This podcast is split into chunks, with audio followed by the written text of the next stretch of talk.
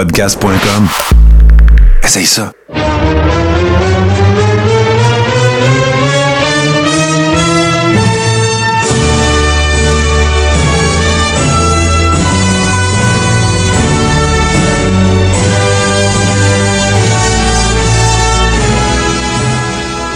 Le Carréron, saison 4, épisode 14. Bien content de retrouver mon habituel comparse Toto Lavigne. Toto, comment ça se passe? Eh ben voilà, hein, il y a un vieux proverbe japonais, hein, Martin, qui Mhm. dit euh, S'il n'y avait pas de lutte sur cette planète-là, elle vaut pas le yaourt. Mais Bon. voilà, ben, il y a de la lutte, donc euh, ça va bien. Bon, ben écoute, euh, effectivement. Puis euh, écoute, on parlait tantôt hors micro, en ouverture, on a un nouveau segment, en fait, l'Open des shows. À cette heure, on va appeler ça les anti-actualités. Euh, oh fuck, Toto, j'ai manqué la joke, que tu m'avais dit de faire. Ben, je vais la faire Ouais, pareil. Toto, il avait eu un bon flash. Il dit Tu devrais dire euh, Le Coréron, saison 4, épisode 265. On est comme Goldberg. On en a fait euh, 253, mais c'est sûr, vous êtes en retard. euh, Vous On avez en fait vus. 12-15 par jour à ce temps. Mais non, non, c'est bel et bien euh, la saison 4, épisode 14. Et nous ouvrons avec ce qu'on nous allons, euh, nous avons convenu en fait d'appeler moi et Toto euh, les anti-actualités, parce Voilà. que euh, nous sommes encore dans une période où on s'en calisse et à, à tel point qu'on se disait euh, avant de démarrer que le pay-per-view d'hier de la WWE, ben on l'a même pas écouté. Eh, écoute, moi j'ai appris que, je me suis souvenu que ça avait lieu quand je me suis fait spoiler par mon Facebook le- la fin. Bah, Donc, tu euh, vois. Fait que, fait que ça, ça, ça, comment je vais dire ça? C'est, c'est- ça correspond absolument au mood dans lequel on est. On a comme notre filon de lutte old school. C'est ça le Coréron. Puis euh, à date, en plus, merci beaucoup à tout le monde parce que, je sais pas, toi, de ton côté euh, privé, euh, Toto, mais moi, j'ai reçu plein de bons commentaires au sujet des deux derniers shows. Fait que on tient quelque chose euh, dont on qu'on lâchera pas. C'est sûr qu'il y a des, des actualités d'importance. On va les aborder, là, c'est clair, mais Ben, genre, si Vince fait de quoi de vraiment fucked up, on va Ouais. Ouais. Puis, comme tu as dit, puis je le sais pas, je serais curieux de connaître vos réponses à ça. Répondez-nous sur la page Facebook. Euh, là, moi, le seul intérêt que je vais avoir d'utiliser le network pour regarder le- ce, ce pay-per-view-là, ça va être les matchs euh, cinématographiques. Ouais, ouais, c'est ça. C'est ça qui attire le plus mon attention en ce moment, je te dirais. Là. Euh, bien que je m'en sac un peu quand même. dans Ouais, ouais, non, c'est ça. storylines. Ouais, ouais. Je suis moins impliqué, mais je suis curieux de voir qu'est-ce qu'ils font avec ces matchs-là parce que, euh, bon, à Mania, c'était intéressant. Ouais, ouais, ouais, Euh, voilà. L'idée est bonne, donc euh, voilà. Mais sinon, ouais, les matchs de lutte, on, on en parle souvent, mais le, le premier Raw devant 20 000 personnes, là, ça va avoir l'air de Mania. Ah, écoute, le monde va péter aux frettes, c'est Tout le monde va être over, les refs vont être over, les techniciens de son. Je m'en allais faire euh, une joke avec Mike Yoda, mais il est plus là, c'ti. non, et puis là. On allait dire, même Mike Yoda va être over as fuck, là, tu sais, euh, tout le monde va capoter, mais... Fait que c'est ça, fait que c'est un peu ça, euh, écoute, nos petites nouvelles, parce que sinon, ben, j'ai vu quelque chose passer que j'ai envie de, de discuter pareil, vite fait. J'ai-tu vu que Heath Slater avait démarré euh, avec euh, Impact? Euh, ouais, je suis. Hey, Impact, c'est dur à suivre. dans Moi, affaires, moi aussi. là. Ben écoute, euh, j'ai une pensée pour euh, notre cher patron, euh, le Frank en chef, Frank Boulet, qui est un fan avoué, assumé d'Impact. Moi, j'écoute, à un moment donné, c'est parce qu'il y avait comme trop de lutte à écouter, puis j'ai comme décroché à un certain moment, là, écoute.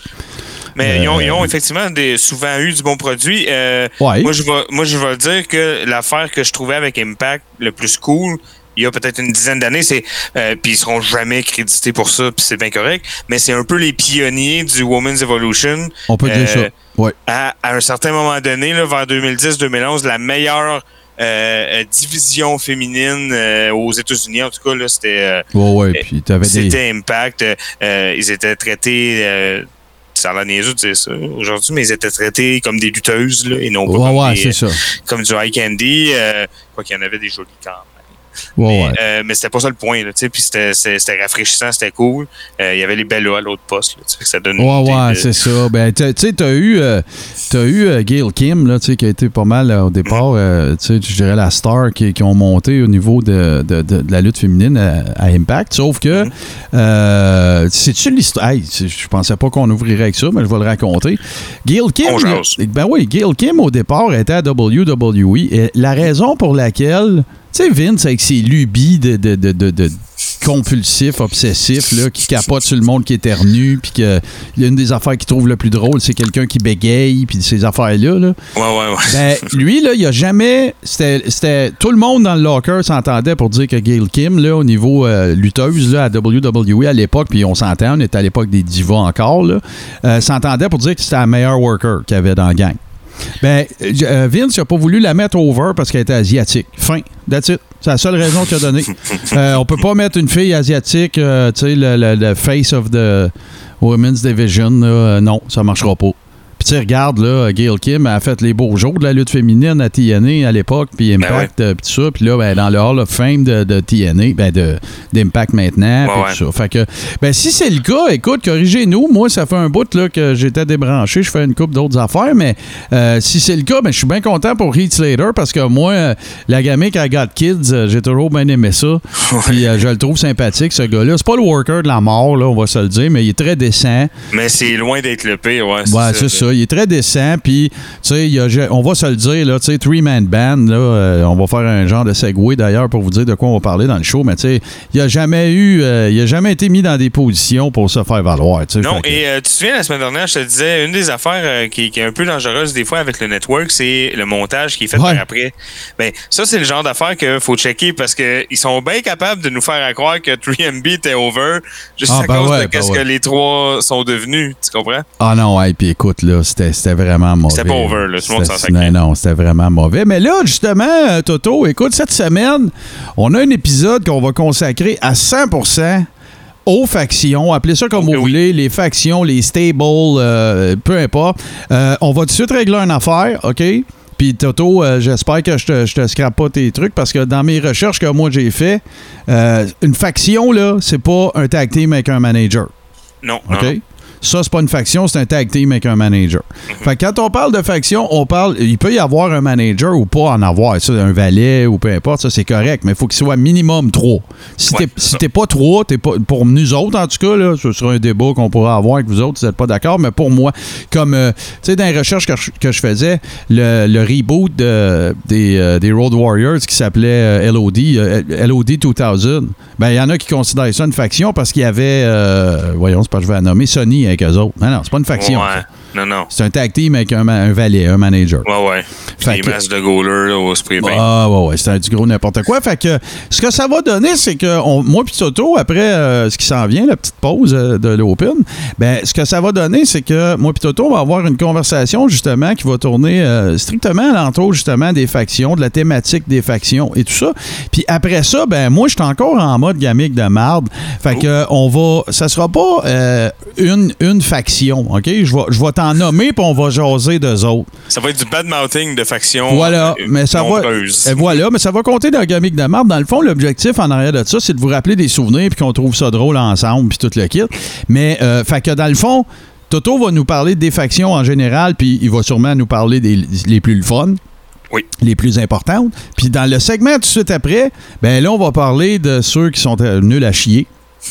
Et s'en suivra, bien sûr, les deux tunes, puis notre, euh, notre close habituelle. Fait que Toto, es-tu prêt, mon chum? Je suis très prêt. Bon, ben, on vous revient avec euh, ce segment-là duquel, dans lequel pardon, on va discuter des factions tout de suite après ceci. Hey, hey, Toto Lavigne ici, animateur vedette de Radio Déo, ta station Web Country. Hey, on sait jamais quoi faire le vendredi soir. Ben, viens me rejoindre. Et ma gang de capotés, sans oublier la foule en délire. On t'invite dans mon pick-up. RadioDéo.com, ta station Web Country. Écoute la grosse voix, ça. Radio Déo, ta station Web Country. Vendredi soir, tu veux du vieux country, si qu'un petit boire. Fait que Toto, euh, j'ai trouvé que, d'ailleurs, je te donne tout le crédit parce que j'ai trouvé quand tu m'as dit ça que c'était une excellente idée. Euh, les factions, c'est un outil que, dont se servent les fédérations depuis des années euh, pour euh, que ce soit pour feeder Hogan à l'époque ou même des, des, des Nick Bockwinkel puis des ci puis des ça, là, tu sais, des Ric Flair. puis fait que, écoute, je te passe le puck, start-nous ça puis on va échanger là-dessus. C'est sûr que toi et moi, on va avoir nos favorites. Ça va sûrement Voilà. s'entrecouper pas mal. là. Mais j'aimerais ça, si, tu- je sais pas si c'est comme ça que tu avais seté ton segment, mais on, on pourrait closer le segment, là, après qu'on va avoir jasé, notre top 3, mettons, chacun. Euh, ouais, mais on va sûrement les, les avoir passés. là, Ouais, ouais, c'est ça. La discussion, mais on en fera un, une- Parfait. un, un sommaire. Voilà. Excellent. Euh, ben oui, bon, donc les factions, hein, oui, tu l'as dit, les factions, c'est pas d'hier euh, que les promoteurs de lutte utilisent ça. Là, Euh, c'est, un outil très commun, mais très efficace. Puis avant qu'on commence à name dropper, je veux qu'on en parle un peu plus au niveau technique, si tu veux, entre guillemets, de, de à quoi ça sert, qu'est-ce que c'est, comment ça se book. une faction. Donc, tu l'as dit tantôt, une faction, c'est au moins trois personnes, trois lutteurs. Après, peut graviter autour de ces gens-là euh, des managers, des valets, comme tu as appelé. Bon, c'est. Ouais, ouais. T'as eu toutes sortes d'affaires, des hang-around, des avocats, des, tu Ouais, toutes sortes d'affaires, là. S'ils sont heel, euh, puis s'ils sont face aussi, ça, leur entourage change. là. Hey, Toto, Euh, ils ont eu des rappers, ils ont eu ça, des avocats, ils ont eu des bodyguards. euh, ça fait toute partie d'une faction, ça. Voilà. Euh, puis, euh, fait que c'est ça. Je veux qu'on on parle de ça. Je veux qu'on parle du booking aussi. C'est important au niveau booking. euh, une faction. Pourquoi? Parce que, euh, ben, pour plusieurs choses, ça permet, entre autres, de mettre des talents ensemble puis voir ce que ça donne. Oui, absolument. absolument. Ça, c'est une chose à quoi ça sert. Euh, puis euh, c'est important de faire ça. Euh, tu, vous savez, à la lutte, hein, c'est une image qu'on utilise souvent, mais tu, tu lances des, des trucs sur le mur, puis tu, tu gardes ce qui colle, là, tu comprends? Exactement. Fait que, euh, les factions, ben, c'est très, très pratique pour ça. Euh, euh, tu veux savoir si ces deux gars-là peuvent bien travailler ensemble ou ben si la chimie va marcher entre cet team-là puis ce gars-là ou tu sais, n'importe quoi. Fait que c'est... Puis, Toto, si tu me permets, au-delà de ça aussi, je pense que des factions, souvent, j'ai deux, trois exemples peut-être que je peux te donner, mais une faction va sur- souvent être utilisée pour euh, y positionner un talent dont on n'a pas de doute, mais qui marche pas. Ouais, c'est ça. Quelqu'un qu'on sait, voyons, il est supposé être big, lui. C'est Pourquoi il est ça. pas big? Fait que je t'en nomme deux, trois, là, The Rock, Bien sûr. fin, quand il est rentré dans Nation of Domination, ça a été réglé.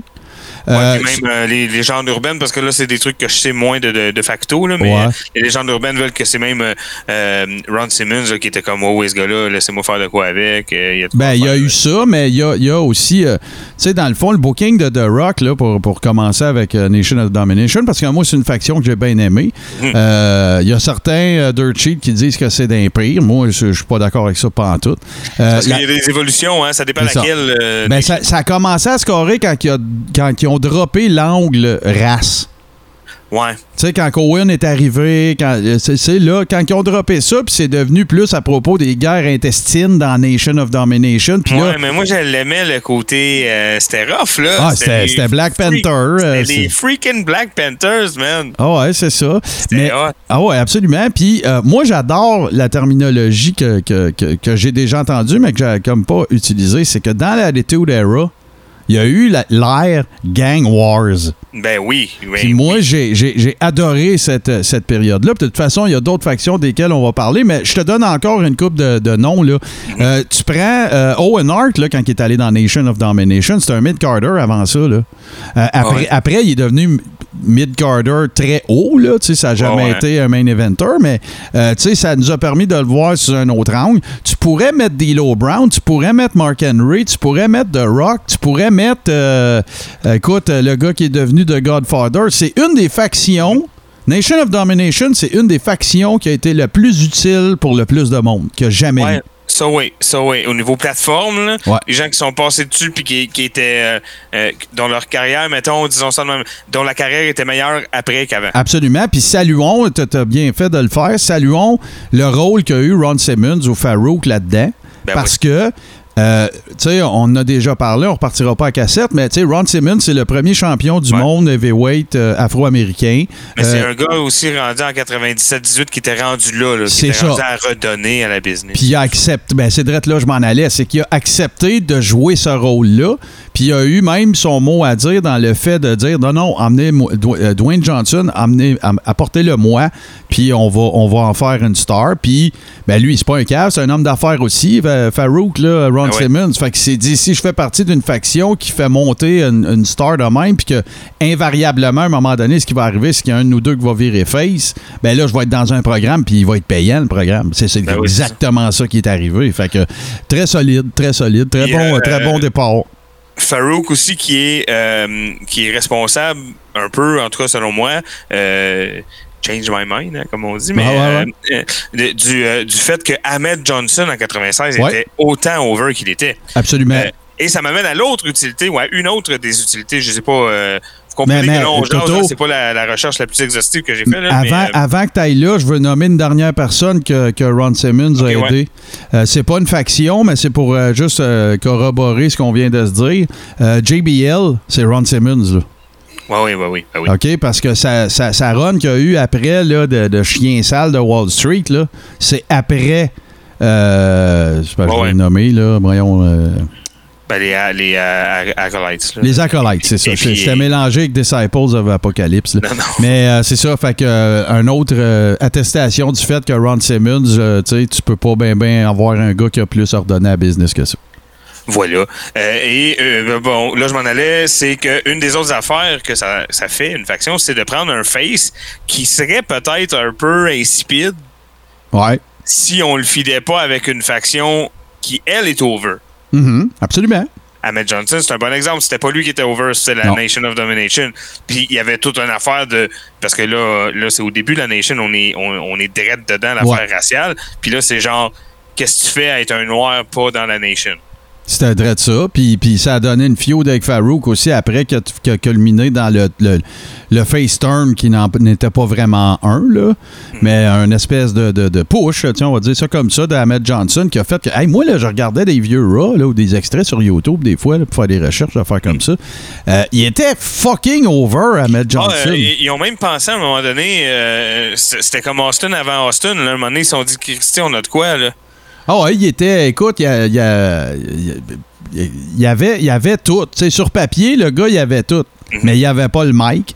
Non, il n'y avait pas le mic Écoute, euh, je l'ai déjà donné, la fameuse vidéo euh, qui est hurlante d'Ahmed Johnson, là, que le gars, il a fait le sous-titrage, mais euh, phonétique, textuel. je te jure, mon gars. On On comprend rien. ouais. on va- ben tiens, regarde, à, à la fin du segment, on le mettra. Ça sera notre, notre transition pour aller à l'autre bord. Évidemment, on va vous donner le lien dans la description du show. Vous irez voir ça, vous allez hurler. Puis si c'est la deuxième fois qu'on le met, je m'en sac parce que c'est une des vidéos sur la que qui m'a fait le plus rire ever. là. fait qu'on vous mettra ça. Écoute, euh, Martin, là où je m'en allais, le gros, en fait, de ma chronique, si tu veux, Ouais. aujourd'hui, c'est que je veux vous parler des deux types de factions que moi, j'ai répertoriées. Je n'ai pas la, pas science infuse. Je, il y en a peut-être d'autres. On peut se mettre à mettre euh, des sous-catégories, mettre plus de catégories, ça, oui. Mais il y a deux euh, tendances, mettons, si vous voulez.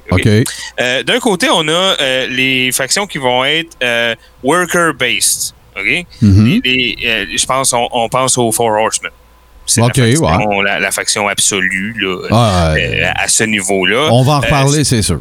c'est sûr. Euh, ces factions-là ont ou pas un manager. C'est pas toujours important, ça dépend. En heal, c'est beaucoup plus efficace d'avoir un manager, ça, C'est clair. ça c'est sûr. Souvent, en face, ils en, en auront pas. Et ces, ces factions-là, elles sont puissantes euh, quand elles ont des ceintures. Mhm. Euh, les Four Horsemen, hein, on a souvent l'image. Il y a lui, il est champion. Il y en a un autre dans. Ben, lui, c'est Flair est champion. Mhm. Il y en a un autre dans la gang qui est US, puis les deux autres sont tag team, puis c'est eux autres That's les it. rois, tu comprends? Oh ouais, puis ça, écoute, c'est, on va y revenir de toute façon, Four Horsemen, mais c'est clair qu'avant d'en parler plus spécifiquement, c'est sûr qu'on va y citer un exemple parce que c'est la faction. Là, ils ont tout inventé. Là. Ouais, Euh, si tu parles des. Ben tiens, on va rentrer dedans en deux secondes. Vas-y, vas-y. Si tu parles des Four Horsemen, la révolution qu'ont eu les Four Horsemen, pour en parler, il faut parler du rôle de manager. OK? Mhm.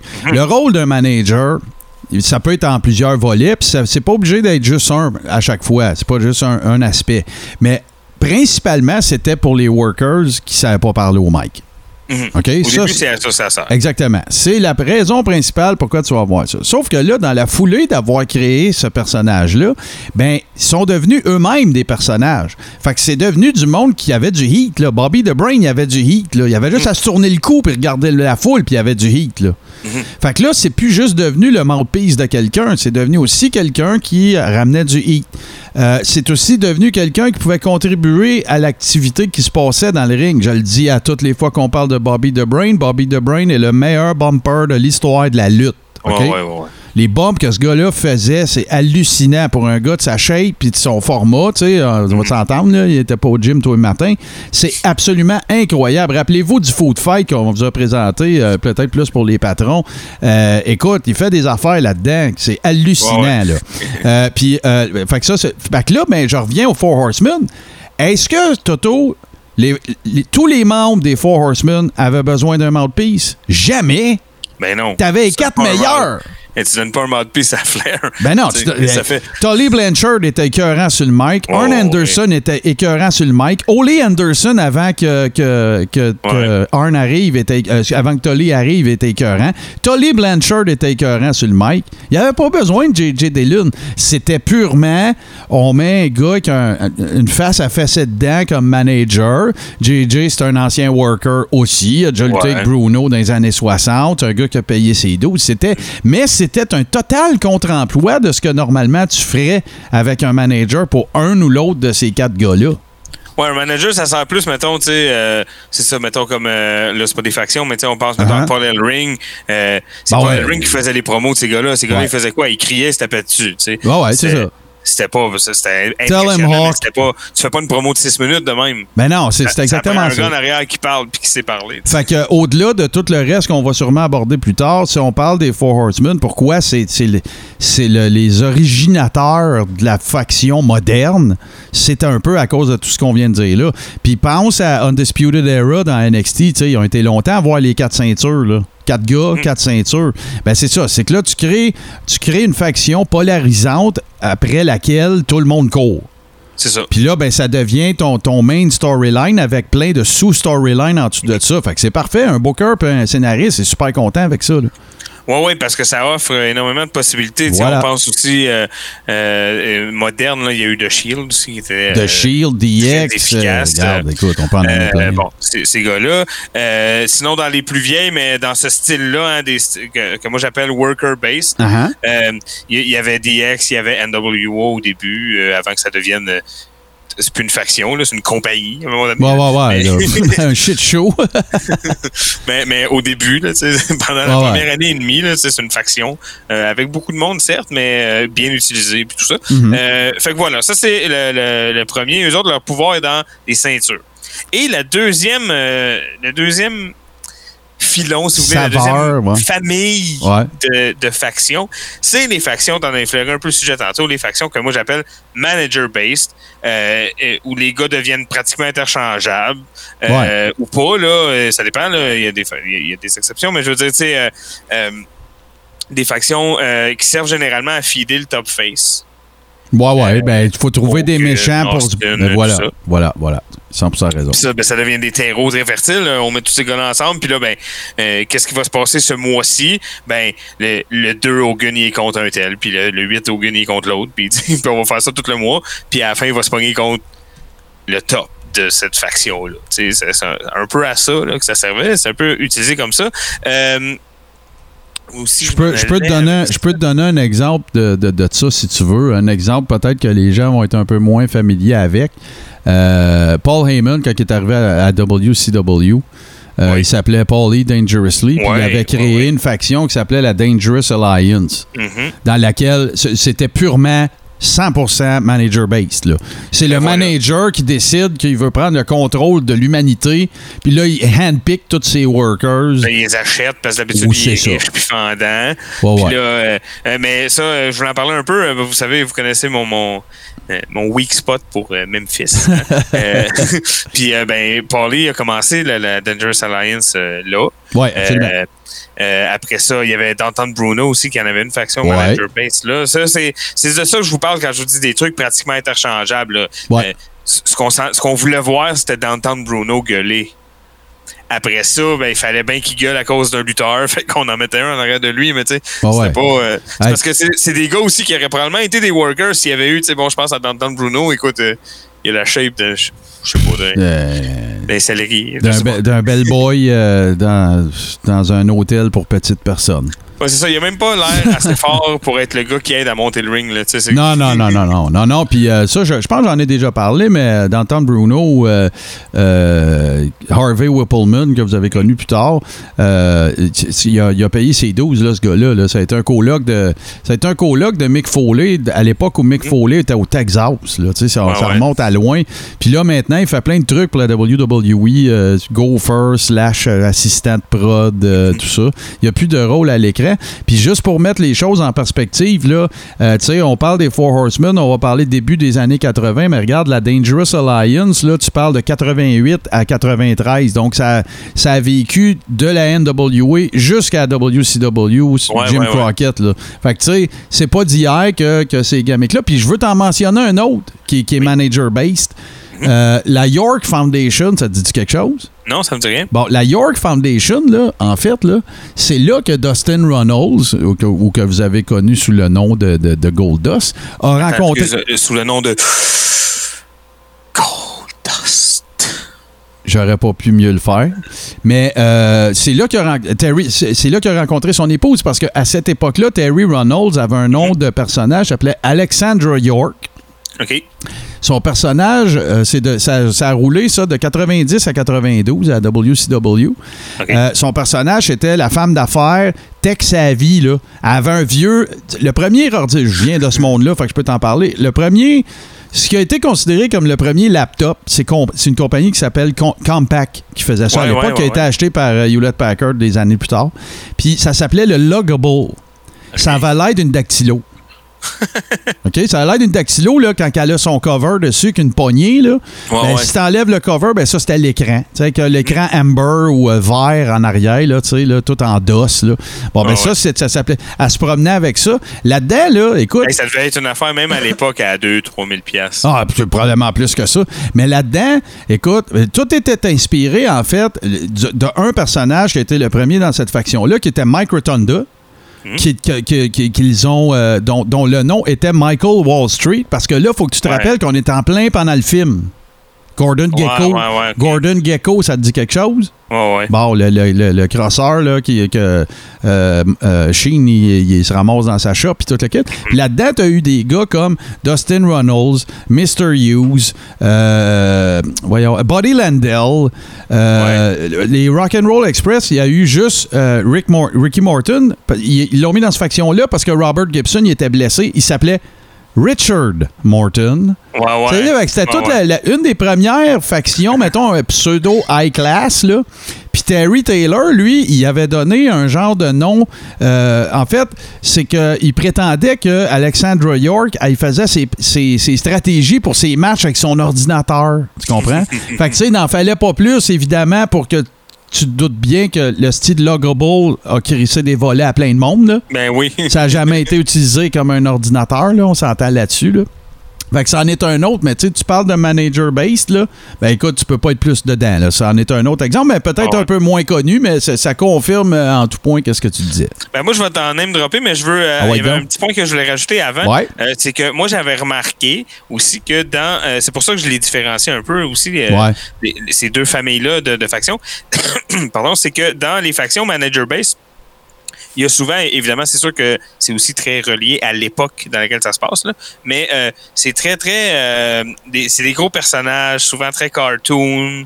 Euh, Ouais, ouais, c'était gros, là. C'était gros, Souvent même. très gros, très gras. hein. On pense à, à Bobby Noonan avec euh, sa. Écoute, il y avait un Warlord là-dedans. Il y avait, tu sais, je veux dire, des affaires qui. Des, des personnages Oh, the top. Ben, t'es dans On- la Heenan Family, là. Ça, c'était. Ouais, ouais, le- ça. Puis, tu sais, on pense à euh, Dungeon of Doom, c'est juste ça. Là, Ah, des- ben là, c'est sûr qu'on en parle. qui, qui se peuvent pas prendre. On va en parler dans les deux segments de Dungeon of Doom. oui, c'est ça.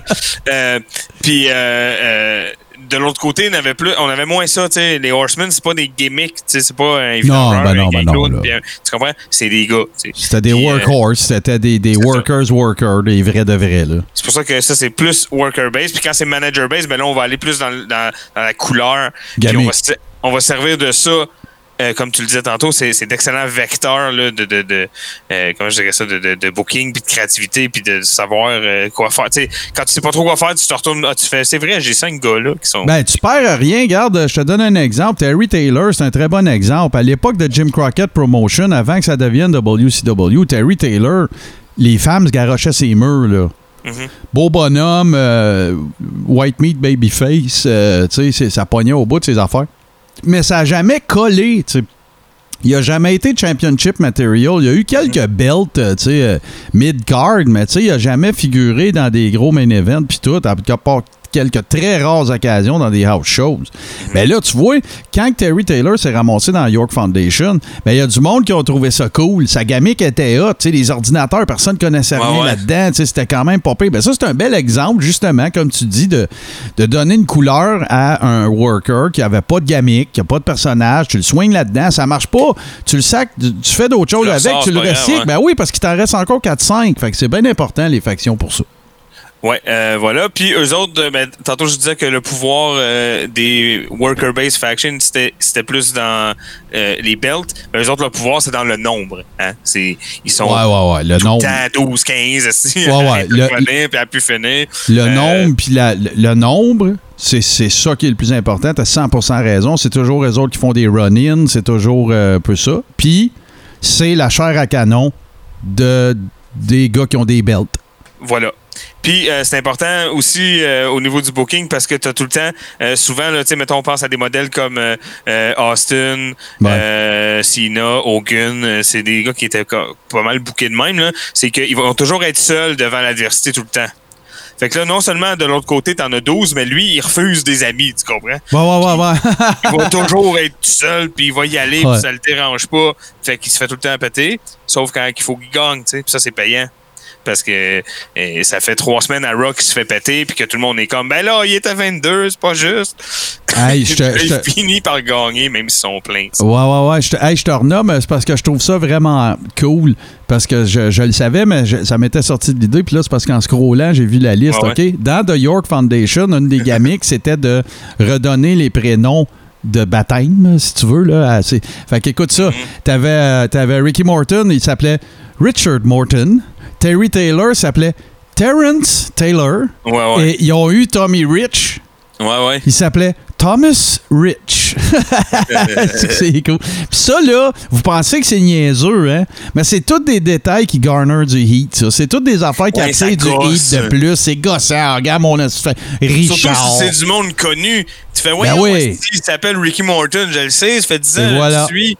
Ben non, là, tout d'un coup, il est rendu fancy, puis il s'appelle Richard. Il y a, il y a plein de, il y a plein de. Faites ja- ceux qui nous écoutent, là, les abonnés, là, faites jamais l'erreur de penser, OK? Il y a plein d'affaires qui ont été tentées dans des gamiques, OK? Faction, pas faction, personnage, peu, ouais, peu importe, OK? Puis, quand ça marche pas, ben, ils scrapent ça puis ils font d'autres choses. Mais na- ne faites jamais l'erreur de, de, de penser que les petits détails n'ont pas été réfléchis. ça, Ben oui, c'est ça, ça. là, c'en est un exemple absolument probant. Hmm. Ça, ça rajoute du heat, ça fait péteux, ça fait hautain, ça fait snob. Tu sais, là, c'est. c'est, euh, Ouais, même- Si t'étais déjà un peu fâché, puis que là, il change son nom pour Richard, ça- là, ça te gosse. Ouais, ouais, ouais. Tu sais, Just- comme, Just- OK, là, là, lui, c'est fini. Ouais, ouais, Justin Bradshaw Layfield. Tu sais, là, Ouais, les, ouais, les grands noms composés, puis tu sais, ces affaires-là. Fait que c'est. c'est, c'est Il y en a un cool. qui l'a fait à l'inverse, hein? Il y a Triple H qui l'a fait à l'inverse. Ouais, ouais, ouais. Ben, Mais ouais. lui, c'était pas anodin, ça, que ça soit un super long nom avec plein de Ben consonnes. Non, ben non. Hunter Hearst Helmsley. En plus, c'est pas fucking prononçable, tu sais. Ouais, puis tu sais, les Hearst puis les Hemsley, si tu connais un peu tes affaires, c'est des familles comme bourgeoises, Ben oui, ben oui. connues, puis tout ça. On là, a juste à penser à, euh, à William Randolph Hearst. Ben écoute, là, euh, allez écouter Citizen Kane là, si vous n'êtes pas à jour dans votre cinématographie. mais fait que euh, c'est inspiré de. Charles Foster Kane est inspiré de lui. Bon, ça va faire pour euh, écouter Critique Exquise. Ça, ça parle Ouais, de cinéma. Euh, Fait fait que, euh, écoute, euh, fait que là, on va même dropper un peu euh, des factions qui sont Ouais, ben ouais, ben puis dont, dont moi, je veux qu'on parle parce Ouais. qu'ils sont cool.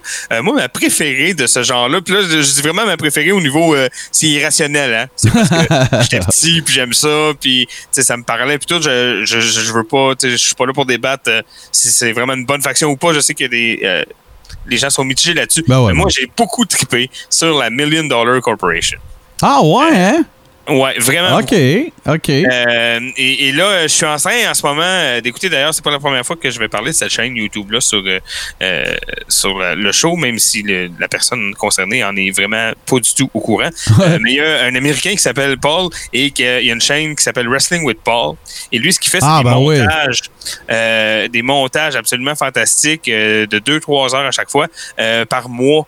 Euh, là, je suis rendu en décembre 1994. On est donc dans le build-up vers euh, le Rumble 95. Euh, puis euh, ces montages sont vraiment cool. là. Il y a un petit peu d'affaires de Raw, mais il va surtout dans des affaires, tu sais, des shows oubliés, là, Ah, comme ouais. le S- Sunday Night Zone, puis euh, des affaires Satur- euh, shotgun, puis des Ouais, ouais, cossins-là, là, tu sais. Euh, Sunday Night, Saturday Morning Mania, là, tu sais. Ah ouais, avec Todd Pettengill puis Macho. Man à l'époque, ouais, ouais, avec les pubs les plus cringe de l'histoire de l'humanité, du kid qui saute dans le lit de ses parents. ouais. Ah, c'était mauvais. Pettengill, euh, souvent, en tout cas, au moment où je suis rendu là, dans ces montages-là, euh, Todd Pettengill, il est quand même souvent là. Euh, euh, il a tendance à se gâter dans le cringe et dans le, le green screen. Ouais, hein, mais hey, Toto, j'ai lu à plusieurs endroits, je pourrais pas affirmer que c'est un fait euh, irréfutable, là, mais moi j'ai entendu à plusieurs reprises, c'est parce que Todd Pettengill, là, c'était une personnalité de la radio. Ouais. Puis c'est pour ça que Vince est allé le chercher, pour aller taper dans le mainstream un peu, puis tout le kit. Mais moi, j'ai- entendu dans plusieurs Mais ça, shows. la radio, c'est une affaire qui était, même à l'époque, encore très locale. Tu sais, comme Mhm. Tu pognes à Chicago ou tu pognes juste à Chicago. Là. Ouais, ouais, ben c'est ça. Mais Todd Pettengill, il était dans le marché de New York, fait que c'était parfait Ouais, pour lui. Puis qui faisait 250 000 par année, man. Pour vrai? Ça, j'ai entendu ça à plusieurs reprises, là. Hey, c'est beaucoup plus que ben des Ouais, workers. ouais, ouais. J'ai- J'ai entendu Cornette dire ça, là. Puis Cornette, Ah là, c'est bien rare qu'il bullshit, là, euh, mais- il a dû se gâter, il devait être content de ce fait-là, Cornette. Ben, probablement pas, parce qu'il n'est pas question que Cornette gagnait ça à l'époque, là. Pas, Ben non, à, pas à. WWE. À WCW, oui. Un jour, là, j'ai rencontré des- une couple d'histoires de Cornette là, de, de- de l'époque de, de Jim Hurst, là, mais je pense que j'en ai même déjà parlé avant que tu arrives. Mais veux-tu que je te fasse. euh, T'es peut-être devant les mêmes trucs que moi, mais as-tu ta, ton- ton- ton- ta petite checklist de la Million Dollar Corporation? Euh, ben, dans ma tête, mais je devrais pas en manquer ben ben. Bon, ben, Euh, vas-y, je l'ai devant moi, je t'écoute. Bon, euh, euh, Tatanka, Yes. Bundy, Oui, euh, Kama, The Supreme Fighting Machine, yes. IRS, Oui, puis euh, Nikolai Volkov. oui. En manques-tu? Oui, t'en manques. M'en manque combien? Euh, quatre. Hein? Ouais. Ben, vas-y. Undertaker, Ben non. il a été considéré dedans. Oh, au tout début, ouais. Absolument. Ouais, ok, ok. Mais mettons, là, je comprends qu'on va d'un pouls, mais Chris, on est un show de lutte, là. On peut pas. Non, mais euh, moi, c'est parce que ouais, j'ai oublié de mentionner, mais moi, je, je- je te parlais surtout parce que je veux te parler de quelques affaires de booking. Fait OK, mais t'en manques- de 94, 96, mettons. Là. OK, m'a donné un break, il t'en manque trois. OK. Laisse faire Taker. Bon, mais dis- dis-moi les parce que. Psycho Sid, Ouais, c'est vrai, oui. One, Two, Three Kid. Ah oui, Absolument. Oui. Puis, probablement pour 4 heures. Et ça a été une vedette de l'une de nos gamiques de marde, Santa Claus. Ah ouais, ouais, mais pas très longtemps. Ah, t'es dedans, t'es pas dedans. Mais non, Mais, mais, ouais, ouais, mais ça devait être rien que pour un pay-per-view. Peut-être Ouais, un ouais. Survivor, c'est. Ben, même pas, mais ça devait être dans le temps des fêtes. ouais. Cette gamique-là, on en a parlé dans un gamique de marde, ça doit avoir duré deux semaines. là. mais il était dans Million Dollar Corporation, pareil. Ben oui, ben oui, il était là. Euh, mais c'est ça, mais les Euh, excuse, wow, wow, wow, wow. Attends une minute, il t'en manque un autre. Ben vas-y, Un gros, là. Vas-y. The Ringmaster. Ah ben oui, plus tard, mais euh, ouais. Ouais, ouais, ok. Parce que, Ouais. ben, mais je suis d'accord avec toi. Je vais, te- concéder quelque chose, là, parce que je suis pas fair avec toi. C'est que il y a eu une époque où c'était très tacite qu'il existait une faction qui s'appelait The Million Dollar Corporation. OK? Puis là, ben, quand le gars s'en venait vers le ring, on disait qu'il était membre de la Million Dollar Corporation. ouais, tout. Euh, dans le cas de Austin, dans le cas de Taker, dans le cas peut-être de, de Psycho Sid ou peu importe, ben, c'est arrivé comme plus tard. Puis, c'était moins tagué comme tel. Mais quand tu regardais le Raw en question, ben, il disait, il en faisait, il faisait référence à Million Dollar Oh, il faisait Corporation. référence, mais tu sais, là, moi, le bout dont je veux te parler là, avec ces gars-là, là, euh, euh, Volkov, Bundy, IRS, Tatanka, Ouais, ouais, ça, c'est, ça, c'est le Golden Age de la Million Ouais, Dollar. Corporation. On est euh, d'accord. Kama, OK? Euh, ça, là, avec leur feud contre Taker, puis c'est un exemple que je voulais donner parce que tantôt on disait, ah, c'est pour feeder Hogan ou Ouais. ben feeder Austin, mais euh, là, c'est le même modèle avec, euh, avec Taker. D'abord, ça commence en plus avec euh, parce que ça n'a jamais été un membre officiel, mais euh, au début de l'année 94 et même jusqu'à loin dans l'été, euh, bon, Yokozuna est une figure importante euh, de, la, de la WWE et euh, il est pas officiellement dans aucune faction, mais toutes les heels l'aident tout le temps Ouais. contre Undertaker. Parce que, je sais pas, euh, les heels trouvent ça immoral que un, un être humain soit pogné à se battre contre une force maléfique qu'on comprend pas. Fait que là, ils, sont comme on va l'aider, tu sais, c'est chiant. Fait que là, euh, ils, se pointent tout le temps. Mais à un moment donné, vers euh, l'été 94, là, ça devient très euh, ça devient très clair là, que c'est une feud entre ça devient une feud entre la, corporation, le Million Dollar Corporation et Taker. Là, il y a toute une histoire là-dedans. Il y a un vol d'urne. Là, l'urne est volée. Puis là, Ka- Kama, il a fait fondre. Puis il se fait une chaîne en or avec. Puis là, il se met dans le cou. Mais elle a du pouvoir pareil. Fait que là, Paul Bearer, il a pogne. Puis là, il fait, il fait lever Taker. Tu sais, toute- une histoire. Ouais. Euh, des matchs assez cool aussi entre. euh, ben, assez cool. Euh, vous connaissez aussi mon soft spot pour l'événement complet du Royal Rumble 95, qui est pas du tout reconnu comme un des Non, grands Royal Rumble, non. mais qui, moi, a, a une place épique dans mon cœur. Et il y a un match IRS Taker euh, où on le voit très bien, là, euh, IRS gang, mais. euh, ils sont tous là. Il y a même Bundy qui fait, je pense, 6 ou 7 big splash là, sur Undertaker. C'est une affaire qui est de fou. Là. Fait que voilà. Puis après ça, Mania, WrestleMania 11, ils ont un match aussi. Mais c'est ça. Moi, je voulais en parler parce que je trouvais que c'était le même modèle. Et en termes de personnages loufoques et plus grand que nature et cartoon, ben là, on se posait là. hein. On est, on est dedans. Là. IRS en 94, euh, pour faire chier Undertaker, il fouille dans les dossiers des gens décédés. Puis quand il trouve des problèmes, il va dans les cimetières. Puis il, il, il- il creuse, puis là, il vole ce qu'il y a dans les tombes pour. euh, tu sais, c'est repo, genre. Pour, que les impôts soient payés. C'est fantastique, là. C'est vraiment, c'est vraiment des meilleures vignettes, là. Il est dans le cimetière, puis il est comme. Il parle à la pierre tombale, tu sais, puis il est comme. You thought that death would save you from the IRS. puis comme. Non, c'est, faut que tu payes tes dettes jusqu'à la fin. Ça fait penser à l'affaire qu'on avait présentée dans un tout autre registre, là, mais la fameuse annonce de Undertaker, legit, là, euh, tu sais, super creepy, là, prends pas de drogue, euh, Ouais, tu ouais, vas ouais. mourir, genre, avec la cloche après. Tu sais, les enfants, regarde ça, ils braillent, tu sais, là. hey, ben moi, ça va, si t'as terminé, ça va être à mon tour de te parler d'une faction. Ben oui, vas-y, vas-y. C'est le genre de faction. euh, je ne sais pas pourquoi, peut-être tu vas pouvoir m'aider dans mon raisonnement, mais c'est un peu comme dire euh, que t'aimes Zamfir, tu sais. Tu sais, c'est un peu comme dire Ok. que t'aimes ça écouter du Engelbert Humperdinck, là, ou euh, Ouais, ouais. des affaires comme ça. Euh, moi, cette faction-là, puis laisse-moi aller, euh, moi, c'est DX. OK, toi, t'es, t'es moins chaud, toi. Ben, c'est parce que. Non, mais je les aime. Non, c'est le contraire. Ok, C'est- mais je suis comme gêné de le dire parce que je trouve que c'est pas une faction puriste. Tu comprends? C'est pas. une- Tu sais, Ouais.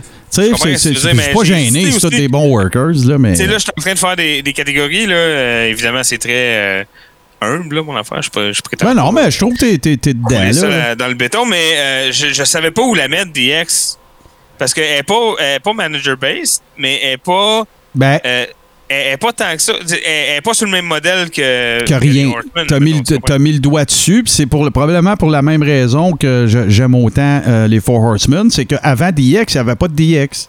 Oui, tout le monde va s'entendre pour dire que ça a été très grandement inspiré de la NWO. On s'entend, c'était la Mhm. réponse. de la- ça, c'est correct, ça, je concède ça sans aucun problème. Ouais, ouais. Mais c'était pas la NWO.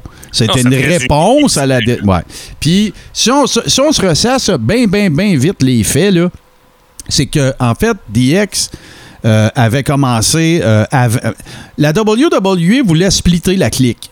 OK? Nash puis Hall étaient partis, puis il restait Triple H, X-Pac, puis euh, euh, Shawn Michaels.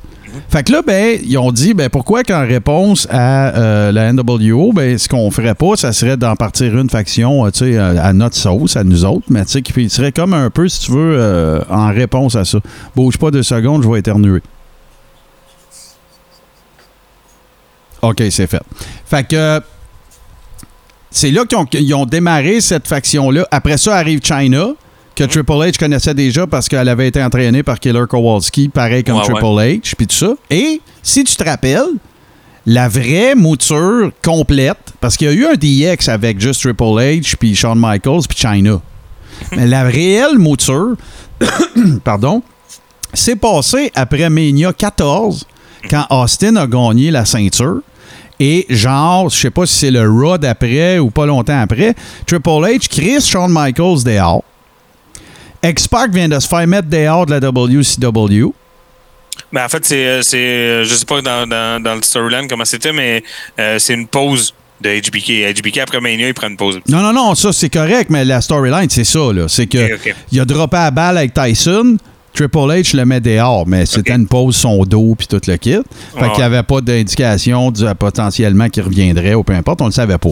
Fait que là, il va chercher X-Pac qui, qui est- qui est- qui est un transfuge de la WCW puis que dans sa première promo, il a envoyé chier Rick Bischoff puis la tout le kit. Et c'est là Qui est aussi un retour, hein, parce que c'est le What to Ouais. Kid qui avait été over puis qui avait eu des Ouais, belles ouais. années là, en 94-15. et c'est en même temps qu'il recrute les New Age Outlaws. Ouais, ça, ouais. Et euh, puis à cette époque-là, les New Age Outlaws sont les champions par équipe. Et si on se rappelle, si vous voulez un petit peu d'histoire très rapide, haute altitude des New Age Outlaws, on parle de euh, euh, euh, voyons, Billy Gunn qui avait essayé de faire une gamique à la Honky Tonk Man avec. Ouais, ouais. C'était le Rockabilly. Mhm. Et t'avais Road Dogg qui, lui, venait de finir un peu avant ça d'être le roadie de Jeff Jarrett. Mhm. Fait que c'est deux gars qui savent pas quoi faire avec. Ils sac en équipe, bang, t'as un hit. Puis c'est Ah deux ouais, excellents marche. workers. Puis euh, Road Dogg est un des personnages les plus charismatiques que j'ai jamais eu à WWE. Ah ouais. Il avait pas la shape, mais il avait tout le reste. Et c'est là que ça a commencé. Et moi, ce que j'ai adoré de New Age Outlaw, c'était quand il écœurait euh, Sergeant Slaughter Mhm. avec, euh, tu sais, ça, il y a du Michaels là-dedans, là, tu sais, là, ça s'est passé sur une assez longue période. Puis là, après ça, ben écoute, là, il s'est passé plein d'affaires à In Your House, entre autres. Euh, puis tout ça, mais, mais euh, New Age Outlaw, c'était un des bouts que j'avais hâte de voir à Raw. Ouais, vraiment. Ouais, ouais, moi aussi. C'était toujours 98, drôle. 19, là, c'était, Et- c'était hot, là. C'était hot. Et je dirais que dans les segments que j'ai préférés dans toute l'histoire de Raw, le fameux soir qui ont imité la Corporation, je Ah ouais. ris encore que quand Shawn Michaels fait Shane McMahon, là, ouais. écoute, c'est moi je hurle, je- c'est drôle, il l'a piton. Euh, Ah ouais, ça, tu parles euh, la- la- comme euh, le reboot là, en 2006. oui, ça, Michaels est revenu, mais X-Pac est encore là parce qu'X-Pac fait Mark Henry, man. Non, tu mélanges deux segments. Là. Euh, pas Mark Henry, excuse. Il y a, il y a le bout qui font Shane. euh, T'as raison. Il y a le bout qui font Shane puis Triple H. Puis il y a un autre bout qui font la Nation of Domination. Ouais, mais ça, c'est ça. Ça, c'est plus avant. Ça, c'est plus 98. Ouais. Euh, ça passerait plus, là. Ils sont full black. Ben non, ils sont tous blackfacés puis tout, c'est n'importe quoi. Billy Gunn avec son cigare dans la gueule, avec la face, t'as- tu dis n'importe quoi. Mais ça aussi, c'était drôle. Mais le bout ouais. que Shawn Michaels fait, Shane McMahon, Mm. qui a l'air sur le speed, écoute, euh, puis si vous voulez vraiment rire, écoutez-la fast forward, c'est malade. Fait que non, DX, bras, euh, ouais, ouais, DX, définitivement que c'est dans mes factions favorites, mais que je suis un peu gêné à me considérant comme un puriste, là, tu sais, de, de, de- Bon, écoute, euh, mais là, c'est parce que là, tu sais, qu'est-ce que t'es en train de me faire se passer, là? J'ai hâte de te parler des, des- des factions de Ben ouais, mais on y va, on y va, mais j'achève, Martin. Mais Ouais. euh, avant d'aller dans ma dernière Ouais. euh, semi-sous-catégorie, si vous voulez, euh, je veux euh, qu'on qu'on name drop une dernière Bien sûr. Faction euh, manager base que moi j'ai beaucoup aimé. Euh, et là, elle a plusieurs évolutions. Hein. Les lutteurs puis les factions, c'est comme les Pokémon. Hein. Il, y a, il y a plusieurs euh, évolutions. Il y a le Hogan de 84, c'est pas le même qu'en 92. Non, C'est pas le même qu'en 2005. Là, bon, ils ont des évolutions. Les factions, c'est pareil. Et moi, j'ai beaucoup aimé le Ministry of Darkness ou la Corporate Ministry. Ça Oui, oui, oui, oui, j'ai aimé Euh, ça. là, c'est pas tant manager base parce que bon, le personnage principal, c'est pas, euh, tu sais, mettons, euh, le personnage principal de la Heenan Family, c'est Bobby. Ouais, ouais. Mais le personnage principal du Darkness, euh, du Ministry of Darkness, c'est pas Paul Bearer, mais ça reste euh, plus dans ce modèle-là avec des gros personnages. Écoute, là, on a des gothiques, des vampires. Ouais, ouais, euh, ouais. C'est comme devenu un NWO dark. ouais, ouais, ouais, parce que quand c'est devenu le corporate ministry, mais là, c'est qu'en plus, il y avait du pouvoir. Ouais. Puis là, il y avait là-dedans euh, du monde qui était plus. Parce que, c'est facile de se rationaliser, de pas avoir peur du gars qui se prend pour un vampire. Tu sais, t'es comme, il se prend pour un vampire, tu sais, ta gueule. Mais d'avoir. De se rationaliser, de pas avoir peur devant euh, Shamrock puis euh, Big Bossman, c'est un autre game, tu sais. Non, non, c'est clair, C'est des clair. gars impressionnants, imposants, tout ça. Puis ils ont Fait donné que- des seconds souffles à bien du monde. Big Boss Man Oui. en est un, Shamrock Borderline, mais Viscera, euh, tu sais, des gars Ouais, comme ça, ouais, euh, Midian, tout ça, tu sais, c'est des gars qui c'était c'était fini le- le- ce qu'ils faisaient avant. Là. Là, c'est ça, ben oui. euh, tu- personne s'est jamais ennuyé de Phineas I. Godwin. Non, c'est ça, sûr, certain. Qui, est- qui est Même- devenu chef lui, cuisinier d'ailleurs, euh, qui est un chef cuisinier euh, réputé maintenant d'ailleurs. Ouais, ouais, c'est vrai. Oui, absolument. c'est drôle. absolument. Fait que voilà, mais ça aussi, ça servait à fider Hogan, hein. Ah, Euh, puis- surtout quand ça a jumelé, là, puis que le Hogan s'est rendu compte que euh, le Ministry of. Darkness était pas en- vraiment en feud contre Vince, puis qu'ils étaient ensemble depuis le début. Je te, là, je te corrige parce que tu l'as dit deux fois, mais tu parles de Austin, mais là tu as dit Hogan deux fois. Ah oui, ben oui, euh, vous êtes- Mais on- tout le monde avait bien, bel et bien compris. Là. Austin. Donc, euh, c'était ça Hey, le modèle. euh. Phineas Godwin, là, d'ailleurs, là, tu- on parle d'affaires cringe, là, c'est parce que j'ai un flash, tu sais, qui arborait très fièrement la face du général Lee son bras. C'était incroyable. Pas de sens. Mais non, non, Ministry of Darkness, puis, ça a commencé. Tu sais quand est-ce que ça a commencé à chirer, cette faction-là, puis c'est pas de la faute de personne qui était dedans? C'est quand ils ont fait la fake crucifixion d'Austin. Ouais, ouais, là, à un moment donné, ça se met à déborder. non, mais oh, tu sais, je comprends le move. euh, Je comprends qu'il voulait taper fort. Tu sais, il y a eu l'enlèvement de Stéphanie, qu'Austin arrive, Ouais, ouais. tout ça. Mais la crucifixion d'Austin, regardez, là, les boys, on n'a pas besoin de vous expliquer. Vous êtes aux States, tu touches pas à ça.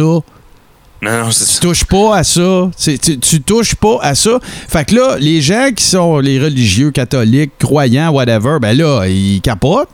Puis nous autres, les fans hardcore, on est comme non, non, là, j'y crois plus, là, tu sais, là, là, mais, mais, la- non, c'est ça. mais l'affaire de l'enlèvement, c'était pas payé, puis tu sais, c'était Ouais, mais ce qui était cool là-dedans, c'est de voir que, euh, on nous présentait Steve Austin comme, euh, c'est le, le, le heel face, tu sais. Il Ouais. triche, il s'en crisse, il don't give, mais tout le monde l'aime. Mais finalement, là, ça, c'était un moment où que ça a cimenté que non, finalement, ce personnage-là, c'était un bon gars, il avait des belles valeurs parce que même si il haït Vince McMahon pour le tuer, il laissera pas sa fille se faire crucifier Ah par un fou furieux tu- gothique. Tu galvanisais le fanbase d'Austin à Fait que côté. là, c'est comme, gars, je vous l'avais dit que c'était un bon gars, puis bon, tu sais, tout est cool. C'est pas- C'est comme Un c'est comme un, un- un deuxième face turn par-dessus. Tu sais, t'es Ouais. déjà face, Ouais, mais c'est comme si tu faisais un deuxième face turn. Ouais, comme-. Ça cimentait que là, C'est bien vu, C'est lui ça. le bon gars. C'est très bien vu, ça. Puis, euh, comment je te dirais ça? Moi, j'ai pas de souvenir d'avoir vu Undertaker plus en shape que dans Ministry of Darkness. Hey, Quand il arrive habillé en shredder, là, Ah. puis que là, il en- l'autre, il enlève son suit comme si c'était une cérémonie, là, puis là, il enlève, puis là, il, il est- il est quasiment autant shapé que quand il y avait des épaulettes avec des pics, là, tu sais. Ouais, il, était vraiment très, était très, très en shape. Il y avait un. Il y avait. euh, écoute, c'est, le look, tout le kit, la musique, les druides, euh, tu sais, tout ça, Mm. c'était vraiment, c'était vraiment hot. Sauf que là, ben, c'est ça. Euh, too much of a good thing is often a bad thing. Fait que là, ben, ils ont, ouais. été, ils ont, ils ont- ils ont- ils ont tué le moineau avec le bazooka. C'est ça qui est arrivé. Puis, ça a fait en sorte que, bon, ben, ça a donné d'autres choses, remarque, là, tu sais. Puis, la corporation, tu sais, ça a comme. ça a comme. euh, comment je dirais ça? Ben, là, après ça, la corporation, elle a continué. Ça a changé de style pas mal. Puis tout. Puis Ouais, ben, c'est toujours un peu euh, Vince puis son, son Ben, c'est entourage, là, tu sais. Voilà. It was me, Austin. It was me all along. Rah, rah, rah. Bon, ben, gars. Mais, c'est, mais ça demeure quand même encore un segment mythique. euh, N'ayons pas peur de le dire. c'est bizarre, par exemple. Ouais, sens, mais, là, euh, Il y a un paquet de questions pour répondre. Mais euh, là, Martin, Ouais. je veux aller euh, un petit peu ailleurs, mais toujours rester évidemment dans les factions. yes. Mais euh, aller un petit peu ailleurs, t'en as effleuré un peu le sujet tantôt. Euh, les, les, quand on parlait des gang wars pendant l'attitude Ouais. attitude era, comme on dit. L'attitude era. L'attitude era, des fois je mets mon accent à off, là, des fois je tanné. fait que, oui, donc, euh, euh, les gang wars, hein, il y en a, il y avait pour avoir des guerres de gang, ben ça prend des gangs. Hein? Fait que euh, ça, c'est des factions que je sais pas vraiment où mettre parce que euh, si, mettons, on suit à, à mes deux seules catégories, là, je pense à Disciple of Apocalypse, euh, euh, Los y Boricuas. ouais, ce monde-là. Nation était là en même temps. Ouais, la Nation. Puis à WCW, c'était juste ça. Là. Il y a il y avait 6 NWO, il y avait une LWO, il y avait. Bon. Ah, il y avait Fait que- la, la NWO. Hey, écoute bien, là. Il y a eu Wolfpack, il y a eu NWO standard, il y a eu la, la NWO genre B, là, à Thunder avec Stevie Ray. Puis après ça, ben, ça. Mm-hmm. Ça, c'est parce que la black, la black and White, à un moment donné, il y avait comme 4 équipes Ouais, ouais. dedans. Là, Puis là, à un moment donné, ils ont décidé de tout remettre tout le monde ensemble. Ça s'est appelé NWO Elite, man. Ouais, ouais. Hey, là, là. Écoute bien, là. Ça suffit, là. Ça, c'est. euh, euh, euh, c'est pas le sujet d'aujourd'hui, puis on en reparlera, mais ça, c'est à, à peu près à l'époque où euh, ils ont essayé, parce que tout le monde oublie ça, euh, ou en tout cas décide de pas en parler quand on parle de la carrière de Hogan. Mais en 2000, Hogan a tenté à la WCW un revival du jaune et orange. Oui, oui. Avec le, le Hulkamania qui est revenu, puis tout, puis tout le monde s'en calisse. ah, tellement. C'était pathétique. ça. Hey, quand il revient, là, habillé, il- euh, on sait que c'est lui, mais on sait pas comment il va être à- habillé. Puis là, il arrive, puis là, c'est avec sa musique euh, d'avant, avec son boa. 94-15, là, genre euh, He's American ça. puis là, genre, il arrive là-dessus, puis là, il a son boa des States, puis là, tout le monde est comme Ah! Puis là, Heenan, il essaie de faire comme si c'était l'affaire la plus haute au monde que Hogan soit revenu, mais tout le monde s'en fout. Mais non, ça n'a jamais levé, ça n'a jamais marché. Puis ça n'a pas plus marché à WWE plus Mm, tard. ben ouais, non. Pas vraiment. Là, euh, il était 15 ans trop tard pour faire. Son, le- rev- son revival à la WWE qui a marché, c'est avec euh, The Rock, c'est. Exactement ça. Puis, puis rappelons qu'il avait son kit sur le dos de la NWO. Il était Hollywood À ce Hogan. NWO, d'ailleurs, c'est son face turn, là, parce que après ça, Hall puis Nash, ils arrivent, puis ils sont comme ta gueule, tu up? serré la main, on respecte pas ça, nous, des gens. Puis là, puis là, lui, il est comme, ben oui, mais lui, on a le droit d'être respecté. Puis les autres sont comme, non, on est des méchants. Bon, fait que là, ils sont chicanés à cause de ça. Fait que euh, voilà. Mais, euh, oui, euh, moi, euh, Disciple of Apocalypse, ça, ça me faisait. euh, j'ai trouvé peur. euh, j'ai trouvé peur, ouais. Ouais, ouais. Ça se dit pas ça, mais voilà. J'ai trouvé ouais. peur, donc. euh, et puis, parce que il me faisait plus peur que le Ministry of Darkness, parce que euh, ça se peut pas. Des vampires, puis des gargouilles, puis des sacrifices humains. Mais des motards fâchés, ça se peut, par exemple. Puis c'est pour ça que ça Oui, oui, oui. OK, je comprends, ouais. Ouais, mais là, il faut aussi mettre en perspective que tu avais 13-14, là. Oh, oui, c'est sûr. C'est ça. Mais je veux dire, c'était une gang que je trouvais quand même cool. Euh, Ouais. Il arrivait en moto, euh, faisait peur. Euh, on pense à des combats à- à- contre... euh, D'ailleurs, en 97, à WrestleMania, euh, à Chicago, le Street Fight. Avec, Ben euh, ouais, ça, c'est un grand le classique. Chicago Street Fight, c'est classique, là. Euh, c'est. euh, c'est. They're using anything but the, chick, the, the, voyons, the kitchen sink. Ben, il y en avait un. Ouais, ouais, c'est ça. Mais d'ailleurs, c'est un des calls, euh, c'est un des calls de JR, là. They brought the kitchen sink! Oh my God! Ah ouais. Euh, il y a trois, trois gangs, là. C'est, euh, c'est Ahmed Johnson puis euh, LOD contre la Nation of Domination, mais il y a Disciple of Apocalypse là-dedans aussi, me semble. Oui, exact. Ben, c'est parce qu'à un moment donné, Brian Adams a été dans la. Ouais, la- c'est ça. Puis là, le Yob est au vache. Là. Écoute, même les, les rappers qui arrivent avec la NOD, ils se battent. Ah non, non, c'était fou. C'est merveilleux. C'est vraiment un gang war ou un prison fight. Là. Euh, on essaye de ne pas appeler ça de même, mais ça s'est déjà appelé de même. Hein. Ça a existé des prison fight matchs. euh. Bon, ouais, euh, euh, écoute, là, là ça serait moins long de dire les matchs qui n'ont pas existé, je pense, à la lutte. Ouais, ouais, c'est ça. Euh, et là, je bifurque vers une petite affaire quand on parle de faction qu'il faut pas oublier. C'est que ce à quoi servait Survivor Series jusqu'à, mettons, 97-18. là. Mais quand Survivor Series, c'était des matchs 5 contre 5, c'était rien que ça, là. la carte, c'était ça. Euh, ça, c'était cool parce que ça permettait d'avoir des factions temporaires.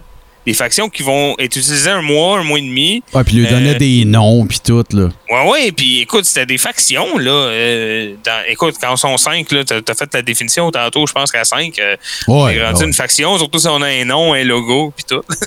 là, là, on est rendu pas mal avec une Non, faction. non, Fait que- clair, mais c'était fun parce que c'était des factions éphémères qui apparaissaient un mois, un mois et demi avant, puis qui, qui se dissolvaient souvent après. Euh, fait que ça, je trouvais ça super intéressant sur Survivor Series là-dessus. Ouais. euh, euh, parce que c'est ça permet de, de- c'est comme un microcosme de ce que tu peux faire avec une faction euh, euh, permanente.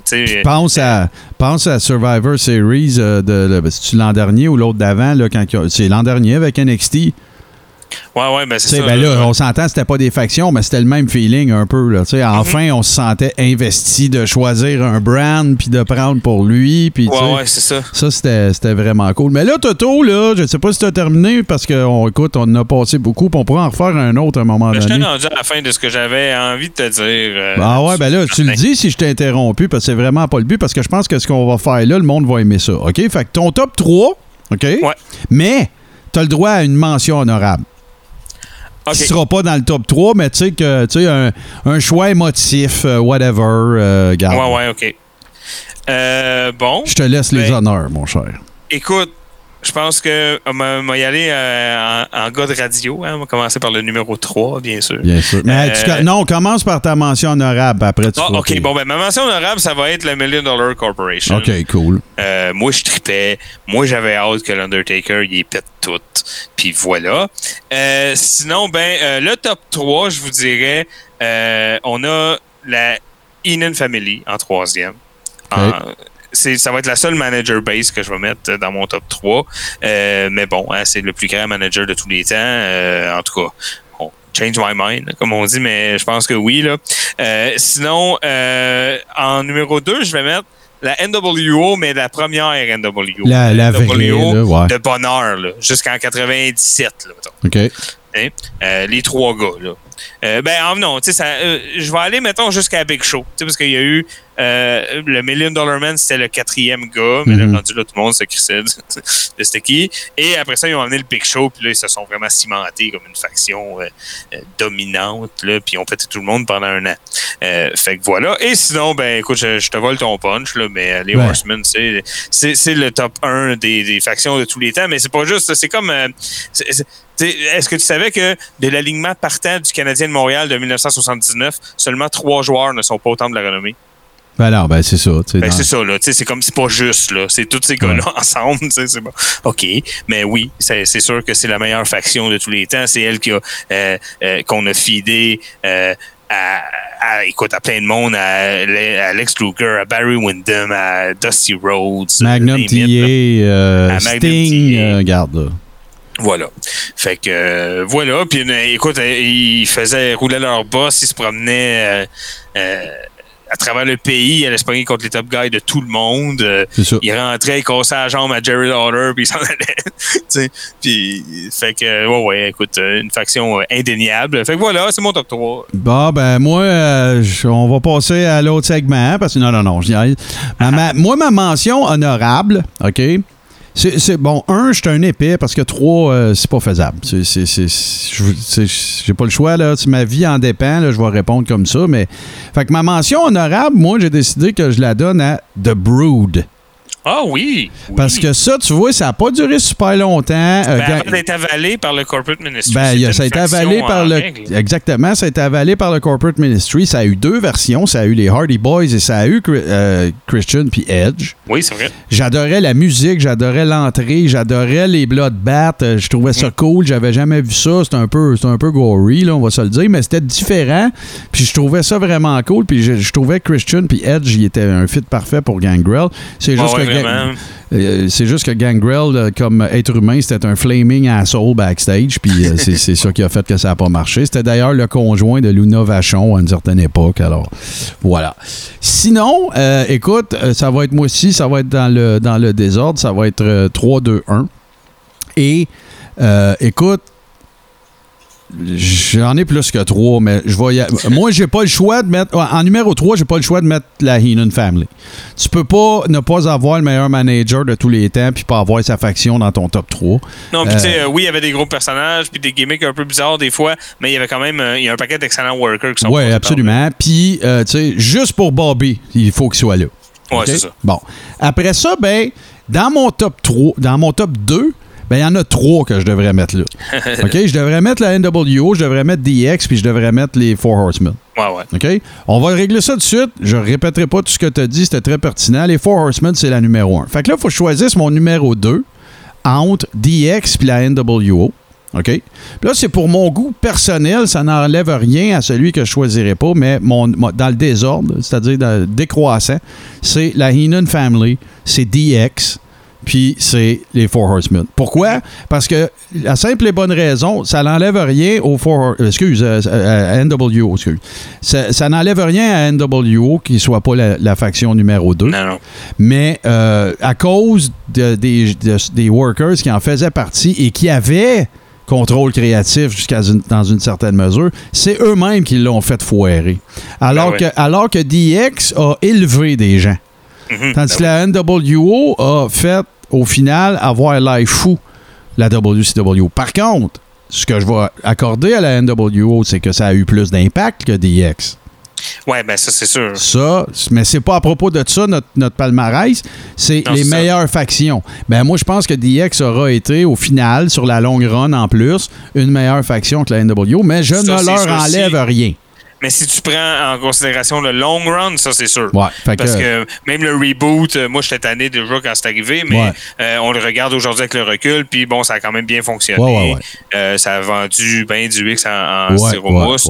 Euh, c'est ça qu'il fallait, fait que voilà. Mais, mais, mais une faction, de toute façon, Toto, avec 27 personnes dedans, moi j'embarque Non, mais c'est ça, c'est ça. C'est ce qui a tué le corporate ministry aussi. Aussi, donné, absolument, t'as raison, t'as raison. À un moment donné, que, ouais. les bookers étaient comme, ouais, mais faut que j'y fasse se battre un contre l'autre, j'ai pas le choix. Ouais, Il n'y a pas de monde, ça regarde sinon.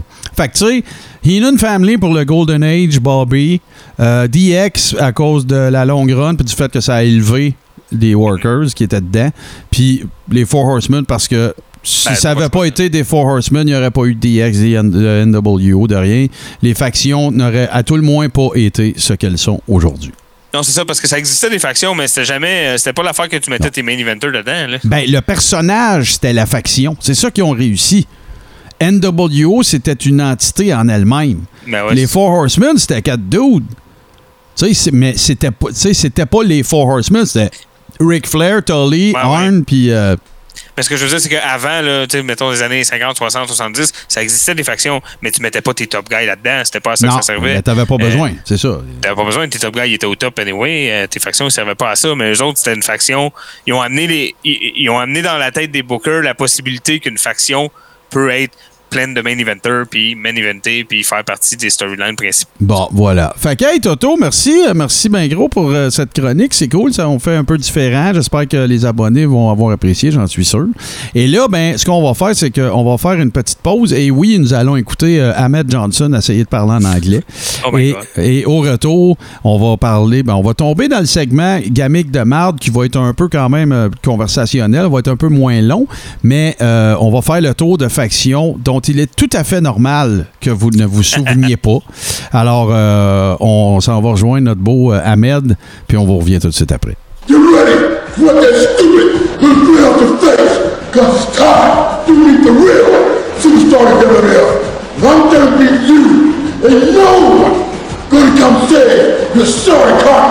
Just make sure we got plenty of insurance.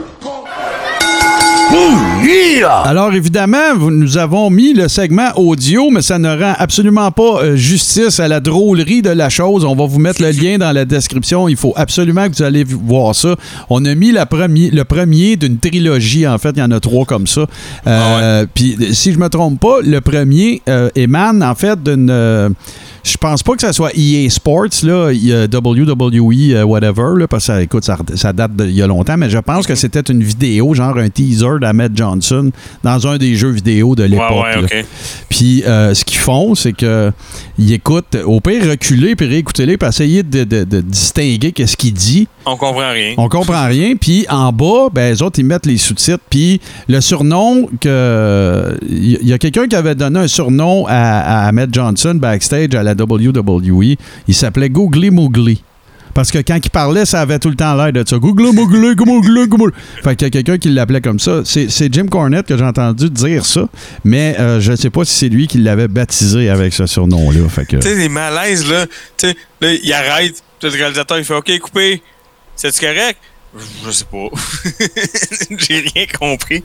Mais on va la garder, Ahmed. C'est Ah non, non, c'est sûr. Puis, tu sais, ça paraîtrait-il que, tu sais, c'était le talk du locker, là. Les gars, ils s'en allaient. Tu sais, euh, c'était les seules fois qu'ils savaient qu'Ahmed avait coupé une promo, les gars étaient pas en retard. Parce qu'ils voulaient, la- ils voulaient le voir couper à la sienne. là, ça, Ouais, ouais. ça te donne une idée. Mais en tout cas, allez voir ça, ça vaut vraiment la peine. Parce que tantôt, tu disais, euh, on va, on va euh, l'écouter essayer de parler en anglais. Si ça avait été, mettons, si ça avait parlé d'un immigrant ou de quelqu'un euh, euh, dont c'est ouais, pas la langue euh, maternelle, ça aurait été méchant, mais là, c'est parce que c'est sa langue maternelle. Non, non, c'est ça, c'est ça. Puis, écoutez, là, euh, il, il fait partie de tous les palmarès du genre euh, Awesomely Bad Promos, Ouais, ouais, euh, tout ça, il est tout le temps là. Fait que là, qu'on on comprend rien, comme dans les promos de Ultimate Warrior, mais Ultimate Warrior, on comprend les mots. C'est juste que les phrases font pas de sens. Il y a- ouais, non, lui, on comprend pas. y a- y a- on, on a pu distinguer phonétiquement qu'est-ce qu'il dit, là. C'est toutes des consonnes, puis, c'est comme n'importe quoi. ça s'enfarge dans sa bouche. Là. Toto, grâce à une liste euh, sur laquelle j'ai mis la main, euh, c'est pas une liste qui fait un palmarès des, des, des- des factions aux poches. C'est plus une liste qui, qui nomme un paquet de factions qui ont existé. Fait que, Fait que là, toi, ça te, te repop dans la tête. ah, ben oui, ben oui. Fait qu'écoute, là, dans la liste, il y en a 30. Je vous parlerai pas des 30, mais je vais vous parler Non. de celles qui m'ont rappelé des souvenirs. Euh, je commence. Toujours dans l'optique là qu'on est un peu dans. euh, ben, pas un peu, on est euh, dans, carrément en gimmick de merde en ce moment. Oui, on est là, nous sommes, nous sommes passés dans la zone gamique de marde, Parfait. marde, marde, marde. Bon. fait que, et, Jingle à venir. et voilà. Il y en a une qui s'appelait les Magnificent Seven. Ça, Frank Boulet, il va savoir c'est quoi parce que c'était à TNA. Et euh, écoute, euh, c'était. euh, Excuse-moi, j'ai dit à TNA, quel bullshit. C'était à WCW. C'est juste à, à la fin, c'est en 2000. Oh, oh. OK? Puis là, laisse-moi deviner, on parle ici de cowboy? Non, tout. Non, non, non, non. On parle de Ric Flair, Jeff Jarrett, Lex Luger, Buff Bagwell, les Road, Road Warrior, Animal, Rick et Scott Steiner. Oh là là.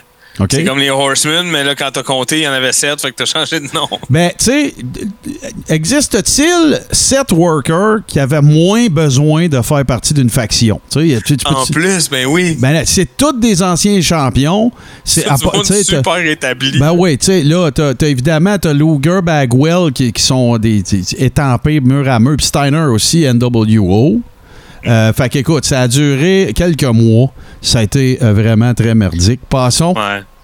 passons. Écoute, euh, dans l'ère euh, pseudo-post-DX, il y a eu une faction, je sais pas si tu te rappelles, à, WWE qui s'appelait X Factor. Qui est, qui est le mélange de trois gars le plus weird dans les factions de la, WCW, de, de la WWE, je pense. On parle de Albert, Justin Credible et X-Pac. Ah oui, je viens de me rappeler que je m'en sacrais. Ah oui, ah, sans sacré, ça, c'est même pas le mot. Euh, je t'en défile quelques-uns, on parlera pas de chaque, euh, tu sais, parce ouais. que là, de déterminer si c'était de la marde ou pas, c'est très personnel, mais tu sais, je pense au Job Squad, Ouais, je pense ouais. au Spirit Squad, Ouais, mais euh, ça donné sa chance à- au moins Dolph, puis euh, il n'y avait pas quelqu'un d'autre. absolument. Ben, la seule affaire intéressante du Spirit Squad, c'est, Dolph Ziggler, c'est tout. OK. Puis euh, le segment qui lui ont dompé de la marde sur la tête. Mhm. Qui était du griot, en fait. Euh, euh, on en a parlé, on y a touché un petit peu, puis ça va revenir un peu plus tard. Los Boricuas. Mhm. Évidemment, on est en pleine euh, dans- à l'apogée de l'ère des gang wars de, de, de l'Attitudera. De la Mais- oui. Euh, mais, rafraîchis-moi, parce que le nom me dit quoi, mais rafraîchis ma mémoire sur les gens dont on parle. Ben, il n'y en a pas que tu vas te rappeler, sauf un, c'est Savio Vega. Euh, Savio Vega, ouais, ouais. évidemment, qui, qui- qui vient de, qui vient de la République dominicaine. Et il était accompagné de trois autres workers qui s'appelaient Jesus Castillo, Castillo José Estrada Jr. et Miguel Pérez. Fait que next. Hein? Mais, mais écoute, là, tu sais, puis là, ils ont des vestes à l'effigie du drapeau. Ouais, ouais, je m'en euh, souviens très bien. c'est tout ça, là. pas tu dis République, mais c'est pas Puerto Rico plus? Euh, Puerto Rico, excuse-moi, tu as 100% raison. Exactement, c'est pas la République pantoute. Un autre, euh, écoute, dans la catégorie euh, gens qui sont reconnus pour avoir eu des gamiques de marde, ben, le champion de toute catégorie, on va tout de suite se le dire, c'est Barry Darso. OK, celui qui a fait, euh, celui qui faisait euh, Smash dans Demolition. Après ça, ben, t'as eu Repo Man, t'as eu euh, le gars qui jouait au golf, là, qui faisait des hole in Oui. one. Écoute, c'est une symphonie. Repo Man, là, Repo Man, c'est- un exemple parfait là, de c'est tellement à chier que c'est magnifique. c'est tout ce qu'une gamique de marde doit être. Ah, c'est juste magnifique. Il se promène sneaky, il est paranoïaque, il regarde toujours en Toto. train de lui, il marche penché. Toto, ses épaulettes, c'est des morceaux de tire. OK? Je- I rest my case. OK?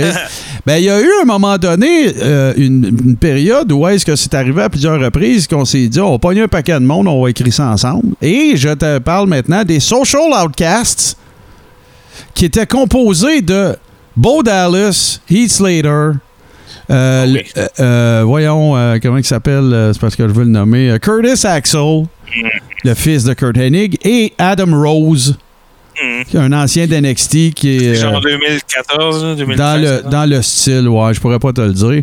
Mais euh, ça s'appelait les. Ça avait, sur papier, ça avait pas mal tout pour scorer parce qu'il y avait un beau hashtag, tout ça. Mais écoute, ça a pas levé, ça a duré quelques semaines.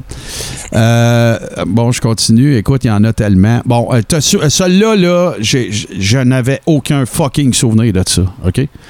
Savais-tu qu'il a déjà existé une faction qui s'appelait Thuggin and Buggin Enterprises à la WWE, composée de Teddy Long, ben c'est pas une faction, mais il faut qu'on en parle, de, de Teddy Long, en fait, pas vrai, ça peut se qualifier de faction. Teddy Long était le boss de ça, c'était avec euh, Mark Henry, Rodney Mack, je sais pas si tu te rappelles de lui, c'était Ouais, le ouais. conjoint dans, dans In Real Life de Jazz. Ouais, ouais. OK? Et D'Lo Brown. Et la seule gamique de cette faction-là, c'était que il obtenait pas de break à la WWE parce qu'il était afro-américain. OK? Et c'est ajouté à ça, comble de la gamique de marde, je ne sais pas si tu t'en rappelles, mais tout le monde va le connaître, Christopher Nowinski, qui est maintenant euh, à la tête de l'initiative euh, de la clinique euh, qui s'occupe des euh, traumatismes à la tête, puis qui, est à la tête aussi d'une poursuite, ou en tout cas, il fait partie de la Mhm. poursuite que plusieurs anciens workers de la WWE, le, le recours collectif, s'est joint à cette faction-là parce que, sous prétexte que lui, parce que sa gamique, c'était qu'il avait étudié à Harvard et tout ça, et, ça- et lui s'est s'est joint à cette faction-là sous prétexte que la WWE ne lui donnait pas de push parce qu'il était trop intelligent. Ça a duré quelques semaines. Euh, en fait, comment ça a été démoli? Goldberg les a crissé une volée quand il est arrivé de WCW. Ouais, c'est ça. Je continue. Euh, ben écoute, on, on peut pas passer sous silence la fameuse euh, petite euh, tentative de, par Jim Cornette d'amener à peu près toute la NWA à WWE. On peut considérer ça comme une faction parce Ben, qu'il y a donné, un- ça l'était. Il, y avait pas mal de monde. Ouais, il y a eu un paquet de monde. Il y a eu, euh, il y a eu Jeff Jarrett, il y a eu Barry Windham, puis tu sais, tout- tous sous le parapluie de la NWA. Il y en a qui étaient déjà à WWE, mais, il y a, Ouais, euh, mais euh, Rock'n'Roll Express a eu euh, des, des combats euh, contre les... euh, bon, puis il y a eu Dan des Severn. Headbangers, entre autres. Ouais, il y a eu Dan Severn aussi. Ouais. euh, qui avait été champion de la NWA. Je sais pas si tu te rappelles à TNA, encore une fois, pour les fans de cette fête-là, et peut-être plus particu- particulièrement notre Frank Boulet, savais-tu que Kong a déjà eu sa faction qui s'appelait The Kong to Raj? Ouf. C'est un peu normal que tu t'en rappelles pas. Je continue. Euh, évidemment, dans les, dans les The Golden Age, dans les belles années 80, il y avait une faction qui s'appelait. Écoute, c'est une des premières factions que, que je peux me souvenir de la WWF 85 qu'on parle. Ça s'appelait The Hillbillies. T'avais Hillbilly Jim, qui était le leader de cette faction-là. T'avais Uncle Elmer. Allez voir. Euh, allez voir. et- allez, T'avais-tu ouais, vas-y. t'avais-tu A-Stack Calhoun? Non. Mais euh, t'avais Uncle Elmer, pour ceux qui s'en rappellent pas, euh, retournez voir WrestleMania 2, son match Mhm. contre Adrian Adonis. T'avais Cousin Junior et Cousin Luke. Fait que t'avais une faction à quatre personnes, tout en salopette, en overall, puis ah ouais par là. Puis euh, ils feud- Yes. ils feudaient là, avec euh, Big John Studd, euh, King Kong Monday. euh. Mais ça, c'en est une faction, ça. Ça compte, ça, là. Ça, c'est une faction. Ouais, ouais, absolument. qu'ils sont genre 4-5, là, avec la même gimmick, le même linge. Absolument. Euh, dans les factions, vraiment, que moi je considère faction de marde et un peu plus moderne, je ne sais pas si tu te rappelles des Misfits in Action à la WCW qui s'appelait MIA. Ouais, ouais, ça me dit quoi? Je te compte ça, c'était composé, puis ils ont tous changé les noms des workers. Ça, on est à l'ère Vince Russo à la WCW. OK? Fait que Chavo Guerrero, il s'appelle Lieutenant Loco. pour ceux qui ne seraient pas, euh, euh, comment dire, euh, c'est quoi le mot là, quand tu veux dire que tu aimes quelque chose euh, en latin, la racine, là, euh, anyway, c'est qui ne serait pas versé dans le, le langage. euh, Aficionado. non, euh, le- dans le- la langue euh, espagnole, euh, loco, ça veut dire fou. Donc, Chavo Guerrero s'appelait Lieutenant Loco. T'avais le Corporal Cajun, c'est ça, c'était Lash LaRue. Ah, Je sais pas si vous vous souvenez de lui. T'avais, oui, je m'en souviens. t'avais le, t'avais Hugh Morris ou Bill DeMott, qui lui s'appelait Hugh G. Rection.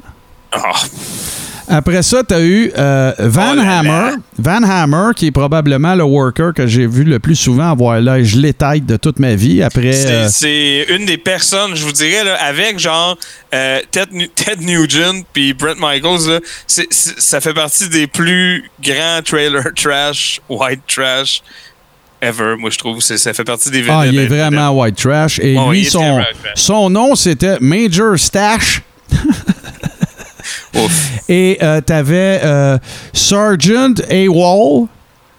Et là, ce gars-là, c'était, je sais pas si tu t'en souviens, The Wall, à WCW, qui était un gars de pas loin de 7 pieds. Non, ça me Euh, OK, rien. bon, ben, faites, euh, faites des recherches. Euh, et voilà. Et, euh, bon, ben, ils ont feudé avec d'autres noms qui vont revenir, mais que tu vas te souvenir. Team Canada, les Filthy Mm-hmm. Animals, les Natural Born Killers. À la WCW. Là, on est dans l'ère euh, post-Attitude, euh, post-Monday Night Wars euh, avec Vince Russo. Euh, On est dans les limbes, là. L'année ex- 2000, la pire année de lutte de toutes les compagnies confondues. Pas mal. Là, là je te parle d'une qui me fait de la peine de le dire, mais on cite pour dire les vraies affaires. À la fin des années 90, Jimmy Hart a parti une faction à la WCW qui s'appelait la Jimmy Hart, la Hart Family. The First Family, excuse-moi, parce que la Hart Family, ça a déjà existé. ouais, ouais. The First the Family, first, ouais. the first Family, OK? Je vais te nommer le monde qu'il y avait là-dedans, puis je te défie de pas rire, OK? OK. T'avais Brian Knobs des Nasty Boys. Ouais. T'avais Hugh Morris. Ouais. T'avais Hey, savait vraiment pas quoi faire avec lui, hein? T'avais Jerry Flynn. Je sais pas si tu te rappelles de lui. C'est un genre de kickboxer, machin. Non, ça me dit. Puis t'avais The Barbarian après qu'il a défoufflé d'être Ouais. sa sauce. C'est tout. C'est une faction, ça. Yark. Tu vas faire quoi avec ça? OK? Fait que ça a duré euh, En, en quelle année en plus? fin, euh, fin 90. Je pourrais pas te dire l'année, mais je m'en Ah, il rappelle. est trop tard pour ces gars-là. là. Ben ouais, c'est fini. Euh, écoute, on va en parler rapidement, mais le Mean Street passé, c'était. Écoute, quand ils ont arrêté de faire un comic relief avec eux autres, ça a été de la merde. Ouais, quand, tu faisais c'était bon quand c'était le comic relief, c'est ça? Ouais. Après, quand Ouais. ils ont décidé de lui faire faire des affaires dans le ring, c'était nul à chier. Ouais, ouais, vraiment. Écoute, un découlant de, de Dungeon of Doom, ben, t'as eu, euh, fut un temps, The Three Faces of Fear, Mhm. composé de Kevin Sullivan, de euh, Brutus de, fucking Barber Beefcake, qui s'appelait à l'époque The Butcher, Ouais. et euh, John Tenta, qui est connu euh, pour les fans de la WWE comme Earthquake, mais à l'époque s'appelait Avalanche. Ah, c'est après Shark, ça, genre? Bon, ça, faut parler de ça, cette affaire-là. Euh, Earthquake vient euh, de la Louisiane. Il a étudié, en fait, si je ne me trompe pas, en Louisiane. Euh, même chose pour The Big Show, by the way. Fait que si vous, vous voyez le tigre qu'il y a sur le bras, le tatouage qu'il y a sur le bras de Big Show, Ouais. c'est le tigre représentant les couleurs de son alma mater, qui est Louisiana State University. Ouais, ouais, OK. OK? Fait que lui, il a joué au basket là. Hmm. Fait que Go Tigers, c'est les Tigers de la Louisiane. Hey? T'imagines-tu? Tu Mais- joues au basket contre le Big Show? Ouais, ouais, mais il était pas tout à fait euh, pareil, là. C'était. euh, Non, non, je sais. Mais on s'entend. moins, mais il était il de la était même énorme. grandeur, par Ouais, exemple. ouais. Puis, John Tenta, Earthquake, machin, euh, si je me trompe pas, c'est la même chose. Mais c'était dans une autre discipline, mais puis il a étudié là. Ah ouais. Quand ils ont proposé la gamique du Shark, lui-même, il a dit à Bischoff et aux Bookers, il a dit, ben là, ça n'a pas d'allure, le gars s'appelle Shark, puis il a un tatou d'un tigre sur le bras. Ben, imagine-toi que ce gars-là, il a fait changer son tatouage pour que ça, ça ait l'air d'un requin. Puis cette, gamique-là a duré genre quatre semaines. Oh my God, that's commitment to the business. Mais en. Fait Oh que, là là. fait que rien que pour ça, un petit coup de chapeau, mon John Tenta, qui n'est plus de ce monde, malheureusement. Hey, moi, j'aurais plus fait changer l'inverse. J'aurais dit, non, non, mon tatou, il change pas. Toi, tu me donnes un costume de tigre, puis c'est ça qu'on va That's faire. c'est ça. Euh, évidemment que je ne peux pas passer sous silence. On va passer un petit 5 minutes là-dessus. Dungeon of Doom, évidemment. Ouais, ouais, mais faut en parler. euh, Puis on pourra- hey, on- un peu tantôt. euh, On va faire un segment la semaine prochaine sur Dungeon of Doom. Je pense que ça vaut Ouais, la peine. OK? Mais on va juste vous dire qui, qui était on là-dedans. pas d'abord. Non, non, mais je vais juste dire qui qu'il y avait dedans. OK? T'avais The Yeti! T'as eu The Ultimate Solution. Ça qui est un gars que vous avez vu d'ailleurs, si je me trompe pas, dans Over the Top. C'est un gars, de, un athlète de la force qui était aussi tireur au poignet, un monstre humain. Euh, la fameuse Tower of, euh, je sais pas trop, là, avec Macho Man Hulk Hogan qui pète la gueule à tout le monde, il est là-dedans. Ouais, ouais. Sauf que pour vous rappeler un souvenir bien vite fait, un petit tidbit vite fait, je sais que Lucas euh, Gouget, il aime ça, notre patron, quand je dis tidbit. Euh, il s'appelait au départ The Final Solution. Je ne sais pas si vous Oh connaissez. Je ne sais pas si vous connaissez un peu votre histoire de l'Holocauste, là, mais c'était comme ça qui était appelée la stratégie visant à éliminer euh, tous les, les Juifs de la Terre. Ça, il y a quelqu'un qui a dit on va l'appeler The Final Solution. Ouais, en fait, pour ceux qui comprennent pas, là, euh, euh, puis là, ça, c'est. euh, c'est- on, on parle pas juste du monde de la lutte, hein. Euh, à partir de 1945, il y avait comme un consensus sur la planète qui disait que les mots solution finale ne seraient plus jamais mis ensemble en quelque part. Puis à WCW, eux autres, ils ont fait non, non, non. Non, non, fuck off. On le fait. Fait qu'ils l'ont changé pour The Ultimate Solution. Il y Ouais. avait euh, Loch Ness. Loch Ness qui a été aussi un autre personnage qui était en fait le Yeti. euh, Ouais, qui, a- ouais. qui a déjà été le sujet d'une gamique de mode. Il a été aussi Giant Ninja, le suit le plus laid de l'histoire de Dans le Ninja. fond, c'est juste changer les couleurs des bandelettes du Ouais. Yeti parce que le Yeti était en fait une momie. Ouais, ouais. T'as eu Shark. T'as eu euh, The Master qui était. Il, il doit référer probablement à Kevin Sullivan. Non, t'as Ouais. eu. Non, c'est pas vrai. The Master, c'est d'autre chose. T'as eu The Taskmaster qui était Ouais, Kevin Sullivan. ok, ouais. T'as eu Zodiac qui était euh, Brutus Beefcake. Puis t'en as eu d'autres, là. Euh, Il y en a eu un paquet, là. T'as eu euh, Barbarian, il a été là-dedans. Puis quand ils ont décidé de rapatrier Zeus pour le fameux combat dans la cage en clôture Frost, ben, il en faisait partie aussi. Il était dans le clic de Kevin Sullivan. En gros, là, ce combat-là, ben, c'est pas compliqué. Puis ça, ça ferait un crise de bon watch-along, mon gars. C'est Hulk Hogan puis Macho Man contre 200 personnes, puis ils gagnent. En gros, c'est à peu près ça. Euh, je continue. Je sais pas si vous vous souvenez. Attends, Martin, excuse-moi, Ouais. mais est-ce que ça, c'est la cage à plusieurs niveaux? Oui, c'est ça. C'était le, le- le Cage of Doom, ou en tout cas, je me souviens plus du nom. C'est genre euh, une, une petite cage sur une moyenne cage sur une grosse exactement, cage. exactement. Exactement.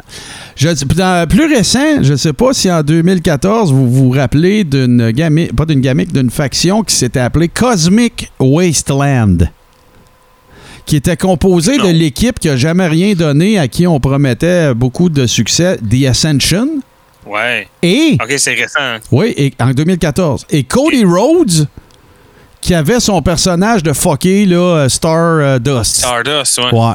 Ça n'a pas duré longtemps. Ce à quoi ça a juste servi, c'est d'avoir une feud avec Neville puis Stephen Hamill, l'acteur dans Arrow. Oui, oui, oui, ben oui, je me souviens de ça. bon, ça, c'est, écoute, dans l'inutilité, on peut pas faire mieux. Bon, on tombe dans mes favorites, Toto, OK? OK. Savais-tu que, avec une superbe bulle au cerveau, Vince Russo a déjà créé une faction à la WCW qu'on a pu voir à Nitro qui s'appelait The Old Age Outlaws. OK, c'était qui? C'était composé de Arn Anderson, Larry Zabisco, Paul Orndorff puis Terry Funk. Ah, c'est qui t'attend? Ça? N'a aucun sens. Et ça, Hey, c'était. ce, ce meeting-là, il a dû bien aller, hein? Ouais, ouais, c'était en 2000, ça. C'était à la fin, là.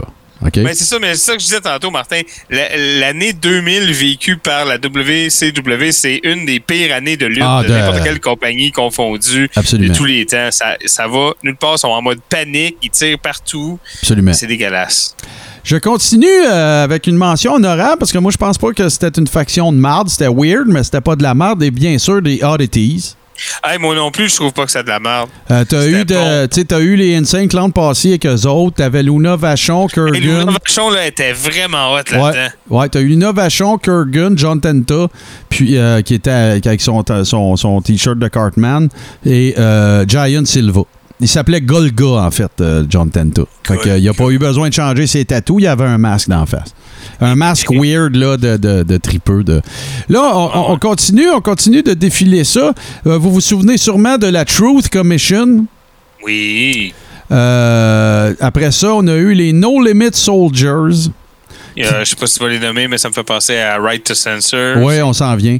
Euh, les No Limit Soldiers, eux autres, ben, ça a été une faction qui a été construite euh, simplement parce qu'un Master P, qui est un rapper super populaire, avait une maison de disques qui s'appelait No Limit Records. Mm. Ça a donné une faction qui a duré euh, le temps de le dire avec Conan, Mysterio. Euh, qui c'est qu'il y a eu d'autres? là? Euh, Ray Mysterio, Conan, il m'en manque un autre, peut-être un petit peu. Euh, bon, il y avait Swole, un autre lutteur qui a pas fait long feu. Brad Armstrong. Ouais, ouais, Bon, ouais. c'est ça. Après ça, j'ai le droit de les mettre dans une faction parce qu'il était plus que deux, plus un manager. Et je parle de Harlem Heat 2000.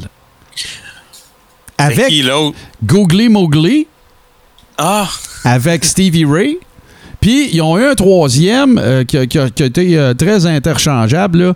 Euh, ils ont eu une, une femme qui s'appelait Midnight.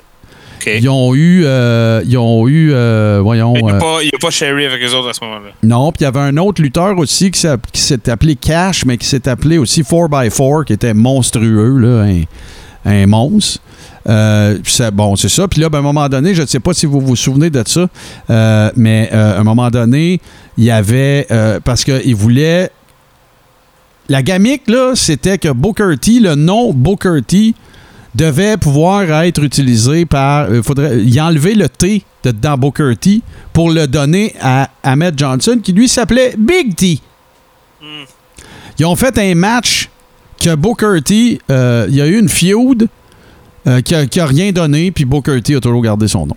En gros, mais là, le- l'enjeu d'un des matchs, c'était le T. la lettre dans le nom. Ouais, exactement. Hein? Et là, ça m'emmène à la pire faction de l'histoire de l'humanité, à mon humble avis. OK? Oui. C'était à la TNA. Oh. Euh, une faction dans laquelle se trouvait David Flair, Brian Lawler ou Brian Christopher Mhm. et Eric Watts, le fils de Bill Watts. Est-ce Ça- que ça s'appelait Les Fils à Papa? Non, ça s'appelait The Next Generation et Ouf. je vais faire un topo sur, euh, sur euh, Eric Watts parce que de l'avis de tous les observateurs de lutte, de managers, de booker, de Jim Cornette, de tout le monde, des dirt sheets, la plus grande dichotomie qui existe entre le push obtenu et la qualité du worker revient toujours à Eric Watts. Alors, euh, la semaine prochaine, là, on pourrait faire Dungeon of Doom, Toto, puis je vais faire, euh, écoute, ça va être le spécial Eric Watts, parce Ouais. qu'il va également faire partie d'une gamique de marde. Que- dont je me réserve le secret.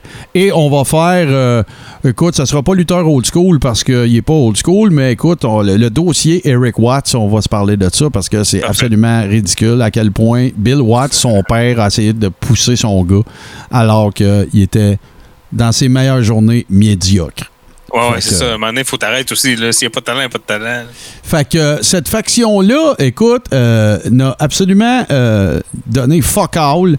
Ça a duré le temps d'une tasse de café, flash in the pan, appelle ça comme tu veux, et euh, n'a absolument euh, mais, euh, rien du tout donné. Et d'ailleurs, là, je, je m'acharne un peu sur Eric Watts, mais on pourrait mettre euh, David Flair là-dedans, là. Ouais, ouais. Parce qu'on va se le dire, là, David Flair, il y a eu des spots sur lui pas mal intéressants. Il y a Frenchie avec Stacy Keebler, puis j'en passe. Mhm.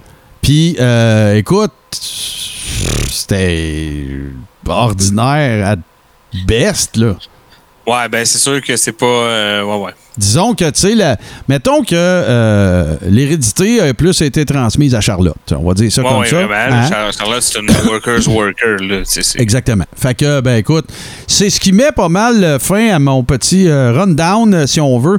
Tu me parlais de, oui, définitivement, tu, on a parlé de, tu parlais de Right to Censor avec euh, euh, Stevie Williams, euh, tout le monde est passé, Val Venus, euh, Ivory, sais, tout ça, ça avec, c'est une autre affaire. Ça, en fait, c'est la, la vengeance directe du, du fait que j'oublie le nom du corps administratif américain qui gère ce qui passe à la TV, l'équivalent du CRTC. Ouais, ouais, ouais, ouais, ouais. C'est ça en fait le, le RTC c'est l'équivalent du CRTC canadien. Ouais, ouais, c'est Mais ça. il existait une organisation aux États-Unis, une association de parents, un lobby très puissant qui faisait beaucoup de plaintes auprès du RTC. C'est-tu euh, Mad? Non, c'est pas MAD, mais c'est une autre affaire. Ça sent la, Bi- la Bible Belt à plein nez. Ouais, ouais, ouais, ouais. Puis euh, c'est ça, fait que Vince, lui, avait décidé de rire de cette organisation-là en créant Right to Censor. Mhm. Et ça n'a pas duré tellement longtemps non plus, puis ça n'a pas eu grand-chose de notable, euh, disons-le. Euh. Fait que c'est ça, mon Toto, c'est pas mal euh, c'est pas mal ça qui va mettre un terme et euh, Eh ben, c'est bien intéressant, Martin, mais là, avant, parce que là, je te sens venir, hein, Ouais, je pense ouais. qu'on arrive au tune, Ouais, on va faire. tranquillement. Ouais, on va faire ça. Ben, on va faire une pause, on va... euh, C'est-à-dire... ben, vas-y, dis qu'est-ce que tu voulais Ben, dire. en fait, c'est parce que euh, je sens que tu arrives à la fin, Ouais. puis pendant que tu parlais, il y a quelque chose qui m'a popé dans la tête, puis je me dis, si on fait une émission sur les factions, puis qu'on parle pas de ça, je Ben, vas-y, vas-y, on va se faire chicaner. Ben, go. Ben, Evolution, tabarouette. Ah, ben oui, ça c'est. Ah, ouais, ouais. C'était solide, ça. Très solide. Très, très, très solide. très solide. Ouais. Euh, Ça a servi et- son purpose. Ça a servi son purpose, ça a lancé, euh, ça l'a aidé une carrière qui était déjà établie Ouais. euh, en celle de Triple H. Ça a lancé deux carrières, celle de Batista, celle de euh, Orton, et ça a réinventé Ric Flair. Ça a permis à Ric Flair d'être relevant à la TV encore pendant un bout. Absolument. Euh, 100% d'accord avec toi, tu as 100% raison, puis tu as, bien fait de le caler. Quand on parle de Nation of Domination qui a servi son purpose à propos vraiment de chaque worker qui en a fait partie, ben tu peux dire exactement la même chose de la part d'Evolution. Et ouais, euh, la, la seule affaire qui fait que dix ans après ça, Batista avait encore rapport, c'est c'est son rapport avec Evolution. C'est le fait qu'il y a euh, euh, que pendant ses années formatrices, il était avec Triple H puis Ric Flair. tu sais. C'est ça qui fait qu'il a réussi à, rester aussi longtemps puis à rester relevant. Je pense que sinon, ça aurait été. euh, écoute, euh, on sait pas, là, avec des si, euh, on met paquet en bouteille, euh, comme on dit, mais, mais tu sais. euh, euh, je sais pas la carrière de Batista ressemblerait à quoi sans Evolution. Moi, je pense que ça aurait été un gros dude à qui, à qui Vince donne un push qui sert à rien puis qu'on qu'on voit plus. Euh, D'ailleurs, d'ailleurs euh, là-dessus, euh, tu sais que originalement, euh, c'était pas Batista qui devait être dans Evolution, hein? Ah non, ça, je sais pas. Je non, c'était un gars qui était en équipe avec Sean O'Hare. On parle de, de, de- de transfuges qui ont leur contrat, ils ont transféré euh, de WCW. Euh, c'est euh, Mark Jindrak qui s'appelait. Ouais, ouais, ouais. Euh, puis bon, écoute, ça a l'air que dans les meetings avec Triple H, ça n'a pas cliqué, puis tout. Puis c'est là que Batista est arrivé. Batista qui était euh, qui tournait encore dans le coin d'NXT, pas d'NXT, mais de OVW. Et c'est là que ça s'est passé. Fait que c'est un peu semi-concours de circonstances, je Ouais, dirais. ouais. Mais tu sais, Mark Jindrak, c'est un peu la même affaire que, que, que Batista, là. 6 pieds 6, euh, 205 265 livres, euh, coupé au couteau, euh, les abdos euh, de, de béton, puis tout. Puis euh, c'est ça, ça a donné ça. Puis regarde aujourd'hui le résultat que ça a donné, ben, on s'entend que Ben c'était ouais. le bon là. sais, quand on parle de la carrière de Batista, bon, il y a un paquet d'événements. C'est une carrière quand même de 10-12 ans dans le spotlight, là. Ouais. Mais elle, commence, si vous voulez, comme l'éclosion commence avec euh, tout le, le- le build-up de WrestleMania 21. Ouais. Euh, puis bon, le, le- euh, j'en ai déjà parlé, j'ai déjà fait un topo sur ce build-up-là, parce que c'est un build-up que j'aime beaucoup. Mais euh, c'est Evolution, dans le sens que Evolution, c'était bien booké quand ça marchait, puis le break-up d'Evolution a été très bien booké. Très, très bien. Très bien. Très, très bien booké. Puis c'est là que tu vois des gars comme, comme Hunter puis comme euh, Rick, euh, que c'est- eux, oui, je les appelle par leur petit nom. Bah, Euh, mais ces gars-là, écoute, euh, euh, même à l'âge qui était rendu, Ric Flair, euh, c'est une, euh, une richesse inestimable dans un locker room. Ben ouais, ben ouais. Puis vous le savez pas de toute façon, mais Hunter puis Rick, c'est des patrons. Ils utilisent des noms d'emprunt, alors. Ah oui, c'est ça, oui. Ça semblait aussi que je connaissais pas de Francis Furouet. En tout cas, ben moi, je j'ai- le connais. J'ai jamais vu Francis et, et euh, Ric Flair dans la même pièce, donc Ah, c'est ça. Là, tu penses en conspirationniste. fait que, euh, écoute, Toto, on va, on va se remettre un peu de nos émotions. Ça, c'est- c'est- je vais avoir quelques petits besoins biologiques à aller régler. Puis on va faire une petite pause, puis on va revenir avec les segments, le segment plutôt, euh, les deux tunes et euh, le close de tout ça. Tout de suite après ceci.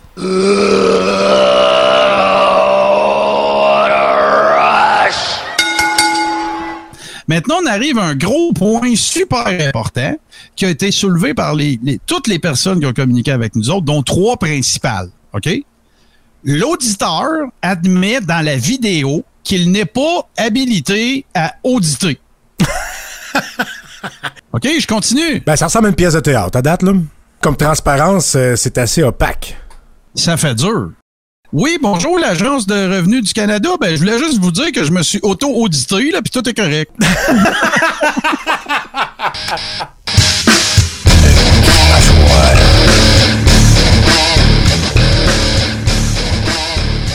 Alors, Toto, euh, j'ai pris sur moi cette semaine euh, de te soumettre euh, des suggestions de tunes que- qui vont me faire plaisir de, présenter aux gens parce que, un, ben, je trouve que, pas que ça le nécessite pour autant, là, mais je trouve quand même qu'on on parle pas beaucoup de TNA puis de Impact.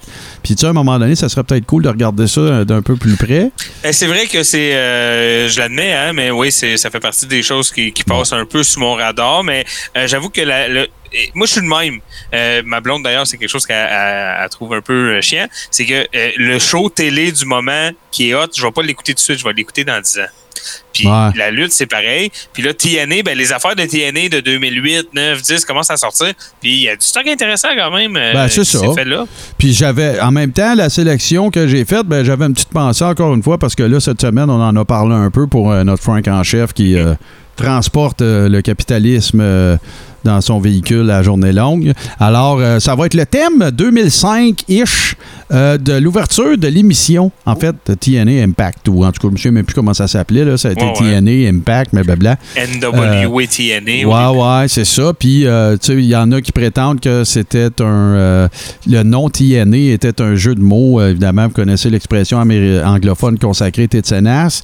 Euh, Il y avait une que- faction d'ailleurs dont on n'a pas parlé pour des raisons évidentes, mais qui s'appelait TNA à l'époque, euh, 98-19. euh, Oui. Stratus, Prince Albert et Absolument. euh, Test. Exactement, un très bon point. Mais c'était pas une faction, Toto, parce qu'il était juste deux avec un manager. In your face! Alors. C'est bon, c'est bon, c'est bon, c'est bon. Je te dis. Je m'avoue vécu. Ah, bon, bon. Fait que ça va être ça. Puis la deuxième tourne, écoute, euh, moi j'ai des souvenirs qui me faisaient freaker de l'équipe Los Boricuas. Oui, Pourquoi? Parce que il y avait un gars dans ce- cette faction-là, je pense, qui s'appelait Jesus. euh, qui était dans la catégorie de George the Animal Steel en termes de pilosité. oh là là. Alors, euh, moi, ça me faisait toujours freaker de le voir parce qu'il était habillé tout en blanc. Tu- tu- c'est, euh, je pense que c'est du pop culture, là, parce que je vais vous expliquer ce que Boricua veut dire. En fait, c'est que, euh, étymologiquement parlant, le nom de l'île en tant que tel, là, euh, vous allez me pardonner la prononciation, mais euh, le nom de l'île en, en- en tant que tel, probablement en langue de l'époque, c'est Ouais. Borinquen. Ça s'écrit B-O-R-I-N-Q-U-E-N. C'est le nom original de Puerto Rico.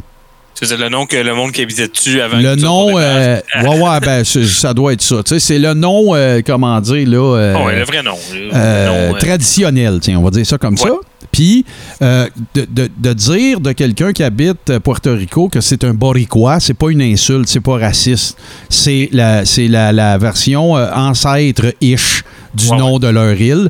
Fait que Los Boricuas, mais ça veut dire les Portoricains, en gros, là, en traduction très libre, là, mais c'est pas mal ça. Et euh, on va mettre euh, la toune thème. Puis en plus, ben, on est encore en canicule. C'est très, encore une fois... ouais, il me semble de souvenir Caliente. c'était festif, ça. Oui, ben un peu, ouais, c'est, très caliente.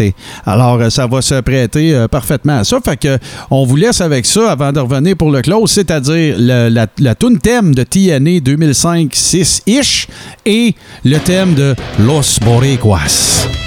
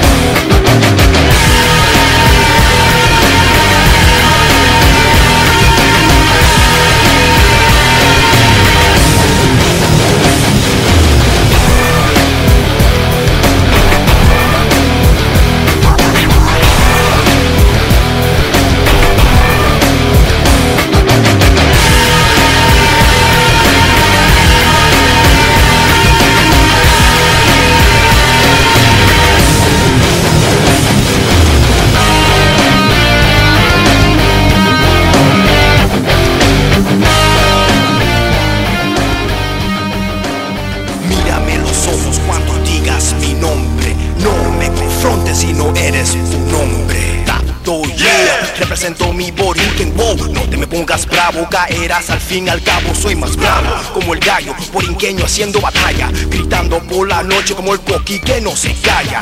Corro por el mundo, mi corazón lleno de candela Entro en mis batallas, cargando mi bandera. Puertorriqueña, misteriosa como las aguas azules Fuerte como las montañas que cortan por las nubes. Pues manos para arriba. Hands up high. Manos para arriba. Touch the sky. Soy de Puerto Rico como ella no hay más como la roca porque si yo soy boricua Alors, Toto, écoute, un autre show euh, bien rempli. Euh, Je regarde le, je regarde le timeline. euh, le timeline. Voyons, je, je l'ai dit des quatre façons possibles. Le timeline. Ding, ding, ding, ding. Bon, voilà. Un autre show bien rempli, le 14e de la quatrième saison. Euh, évidemment, on vous rappelle que, bien sûr, euh, nous sommes disponibles. Bon, si vous êtes en train de le faire, merci beaucoup. Disponible en exclusivité sur radioh2o.ca les lundis à 20h. Donc, euh, merci si vous êtes de ce rendez-vous-là. Sachez qu'il vous est possible de vous abonner euh, pour obtenir tous nos épisodes sur toutes les plateformes où vous pouvez écouter de bons podcasts, c'est-à-dire Apple Podcasts, Google Podcasts, Spotify et tout bon podcatcher Android. Sinon, ben écoutez, si vous aimez cette formule-là, ben soyez des nôtres les lundis 20h. C'est toujours le dernier show. La publication du podcast en tant que tel se déroule euh, juste après ou dans la soirée après. Donc, euh, de ce point de vue-là, ben, si vous voulez pas en manquer, si vous voulez entendre les anciens aussi, ben, c'est la meilleure façon de le faire. On va en profiter, bien sûr, pour remercier nos patrons. Euh, je défile. Là, il n'y a pas d'ordre, il a pas. On, on fait ça comme je les vois. Alors, Francis Furoy, qui est en fait euh, Ric Flair. Ben oui, c'est ça qu'on a appris aujourd'hui. Francis Furoy, Lucas Gouget, euh, Anthony El Paumé Pomerleau, Sylvain Vinet, Pierre-Luc Delille, le Frank en chef, Frank Boulet, JF Denis, Dr. Fun, Patrick Hamel, Mathieu Tiverge, Ma- pardon, je, je m'excuse Mathieu, Mathieu Tivierge, Steve Bolduc, Pierre-Luc Hamelin et Patrice Labelle. On vous dit un gros, gros, gros merci. Qu'est-ce qu'ils ont, ces gens-là? Ben écoutez, ils ont du contenu exclusif en adhérant à notre plateforme, en se rendant sur euh, patreon.com barre oblique le carré rond. Euh, pour 5 US mensuellement, ils ont accès à tout notre contenu exclusif, c'est-à-dire des watch-alongs de combats mythiques, les watch-alongs live euh, des, euh, voyons, des pay-per-view du Big Show. Du Big Show. Ben oui, le, le Big Show, il est rendu avec son pay-per-view. Ben oui, c'est ça qui les, hein. les pay-per-view du Big, le Big Four, en fait, la WWE. Euh, un paquet d'autres trucs, de la merch. euh, écoutez, on est une belle communauté, on a du fun. Vous pouvez également, par la suite, vous faites partie de notre groupe privé où est-ce qu'on échange sur les dernières nouvelles et tout ça. Fait que c'est une communauté très active, bien, bien le fun. euh, très accueillante aussi. Dès qu'il se rajoute des gens avec nous autres, ben écoute, sont, sont bien accueillis, tout ça. Puis euh, les watch-along, bien évidemment, ça, euh, c'est souvent des suggestions de nos patrons, donc c'est vraiment trippant. J'insiste pour vous dire que si vous adhérez ce soir, euh, en parlant de lundi 20h, si vous nous écoutez à ce moment-là, euh, vous avez accès à tout ce qui s'est fait depuis que cette plateforme Patreon-là existe. Donc, vous n'êtes Ah pas ouais, lésés, on- là. On n'est pas des rats, là. Non, non, puis du stock, il y en a. Là. Il y a des watch-along. euh, Dans le groupe privé également, il y a des lives. euh, Fait que du contenu, il y en a. Tout ce que vous avez à faire, c'est vous rendre sur patreon.com, barre oblique, le carré rond. Euh, puis écoutez, sinon, écrivez-moi, puis je vais euh, me faire un plaisir de vous donner euh, toutes ces informations-là. Sinon, ben, si vous cherchez de nouveaux podcasts à écouter, d'ailleurs, je salue l'arrivée, euh, Toto, si tu me permets, de nouveaux abonnés qui nous ont découvert grâce, entre autres, à Ménage du Dimanche, au Crachoir et tout ça. Vous êtes les bienvenus. Merci d'être là. Euh, Puis, bon, ben, je viens de plugger mes deux autres affaires. J'en ai d'autres, mais bon, le Crachoir, Ménage du Dimanche, allez faire un tour là-dessus. Sinon, toi, Toto, ça, grosse, grosse semaine, là, là, le vendredi, ça commence. Ben oui, parce que, écoutez, j'ai pris, bon, pour des raisons euh, euh, qui sont entre moi et Dieu, ou whatever, dis ça comme tu veux. Mais euh, pour des raisons qui m'appartiennent, j'ai pris euh, un petit deux semaines de relâche. Euh, il se passait des choses dans ma vie, mais là, je suis de retour en force. Ça veut dire que vendredi soir, 20h, sur les ondes de radiodéo.com, ta station Web Country, c'est le grand retour live de Dans mon pick-up. Fait que tu veux pas manquer ça. Euh, euh, je t'en feu. On, on, puis, on va euh, boire puis écouter du country. J'ai le feeling, Toto, je sais pas pourquoi, là, mais j'ai le feeling que ça va être un asti de gros show. Ben, parce que je suis dû, là. Ouais, c'est ça. Là, faut que tu comprends? ventiles, hein. Faut que tu te lâches lousse un peu. Ouais, là. faut que je ventile, là. Fait que ça va, être, euh, ça va être là. Je vous invite, euh, c'est ça. Amène ta bière, puis viens à mon pick-up. Bon, ben super, radiodéo.com. Puis, euh, by the way, c'est pas en ondes juste le vendredi à 20h. Faut y aller. C'est 24-7 du country mur à mur, du old school, des nouveaux hits. Garde, un il y en a en masse. Sinon, Toto, tu sais ce qui va mettre un terme à ce, encore une fois, très plaisant épisode. Merci, mon, mon cher ami, parce que, écoute. Ben, merci à toi. Ah non, non, c'est ça. euh, euh, je pense que euh, la preuve en est faite, et, surtout avec les commentaires qu'on a, euh, que le old school is fucking cool. Puis que, regarde, on va rester là-dedans, à moins qu'écoute, il se passe de quoi d'absolument. que- C'est que- ça, là. Ça va prendre un événement majeur, Ouais, là. ouais, à moins que AEW achète la WWE. Ouais, genre, là. là, ouais, Vince, Vince a tout vendu à Trump. là. Oh, sacrifice. Hey, fait que là-dessus, ben, il ne nous reste plus que je te remercie encore une mon cher ami, et euh, à vous laisser sur le meilleur mash-up de musique de lutte de l'histoire de l'humanité, des podcasts qui sont diffusés en exclusivité sur radioh2o.ca les lundis à 20h, qui est une composition de mon grand chum Super Dave Bérubé. Toto, à la semaine prochaine. Bonne semaine.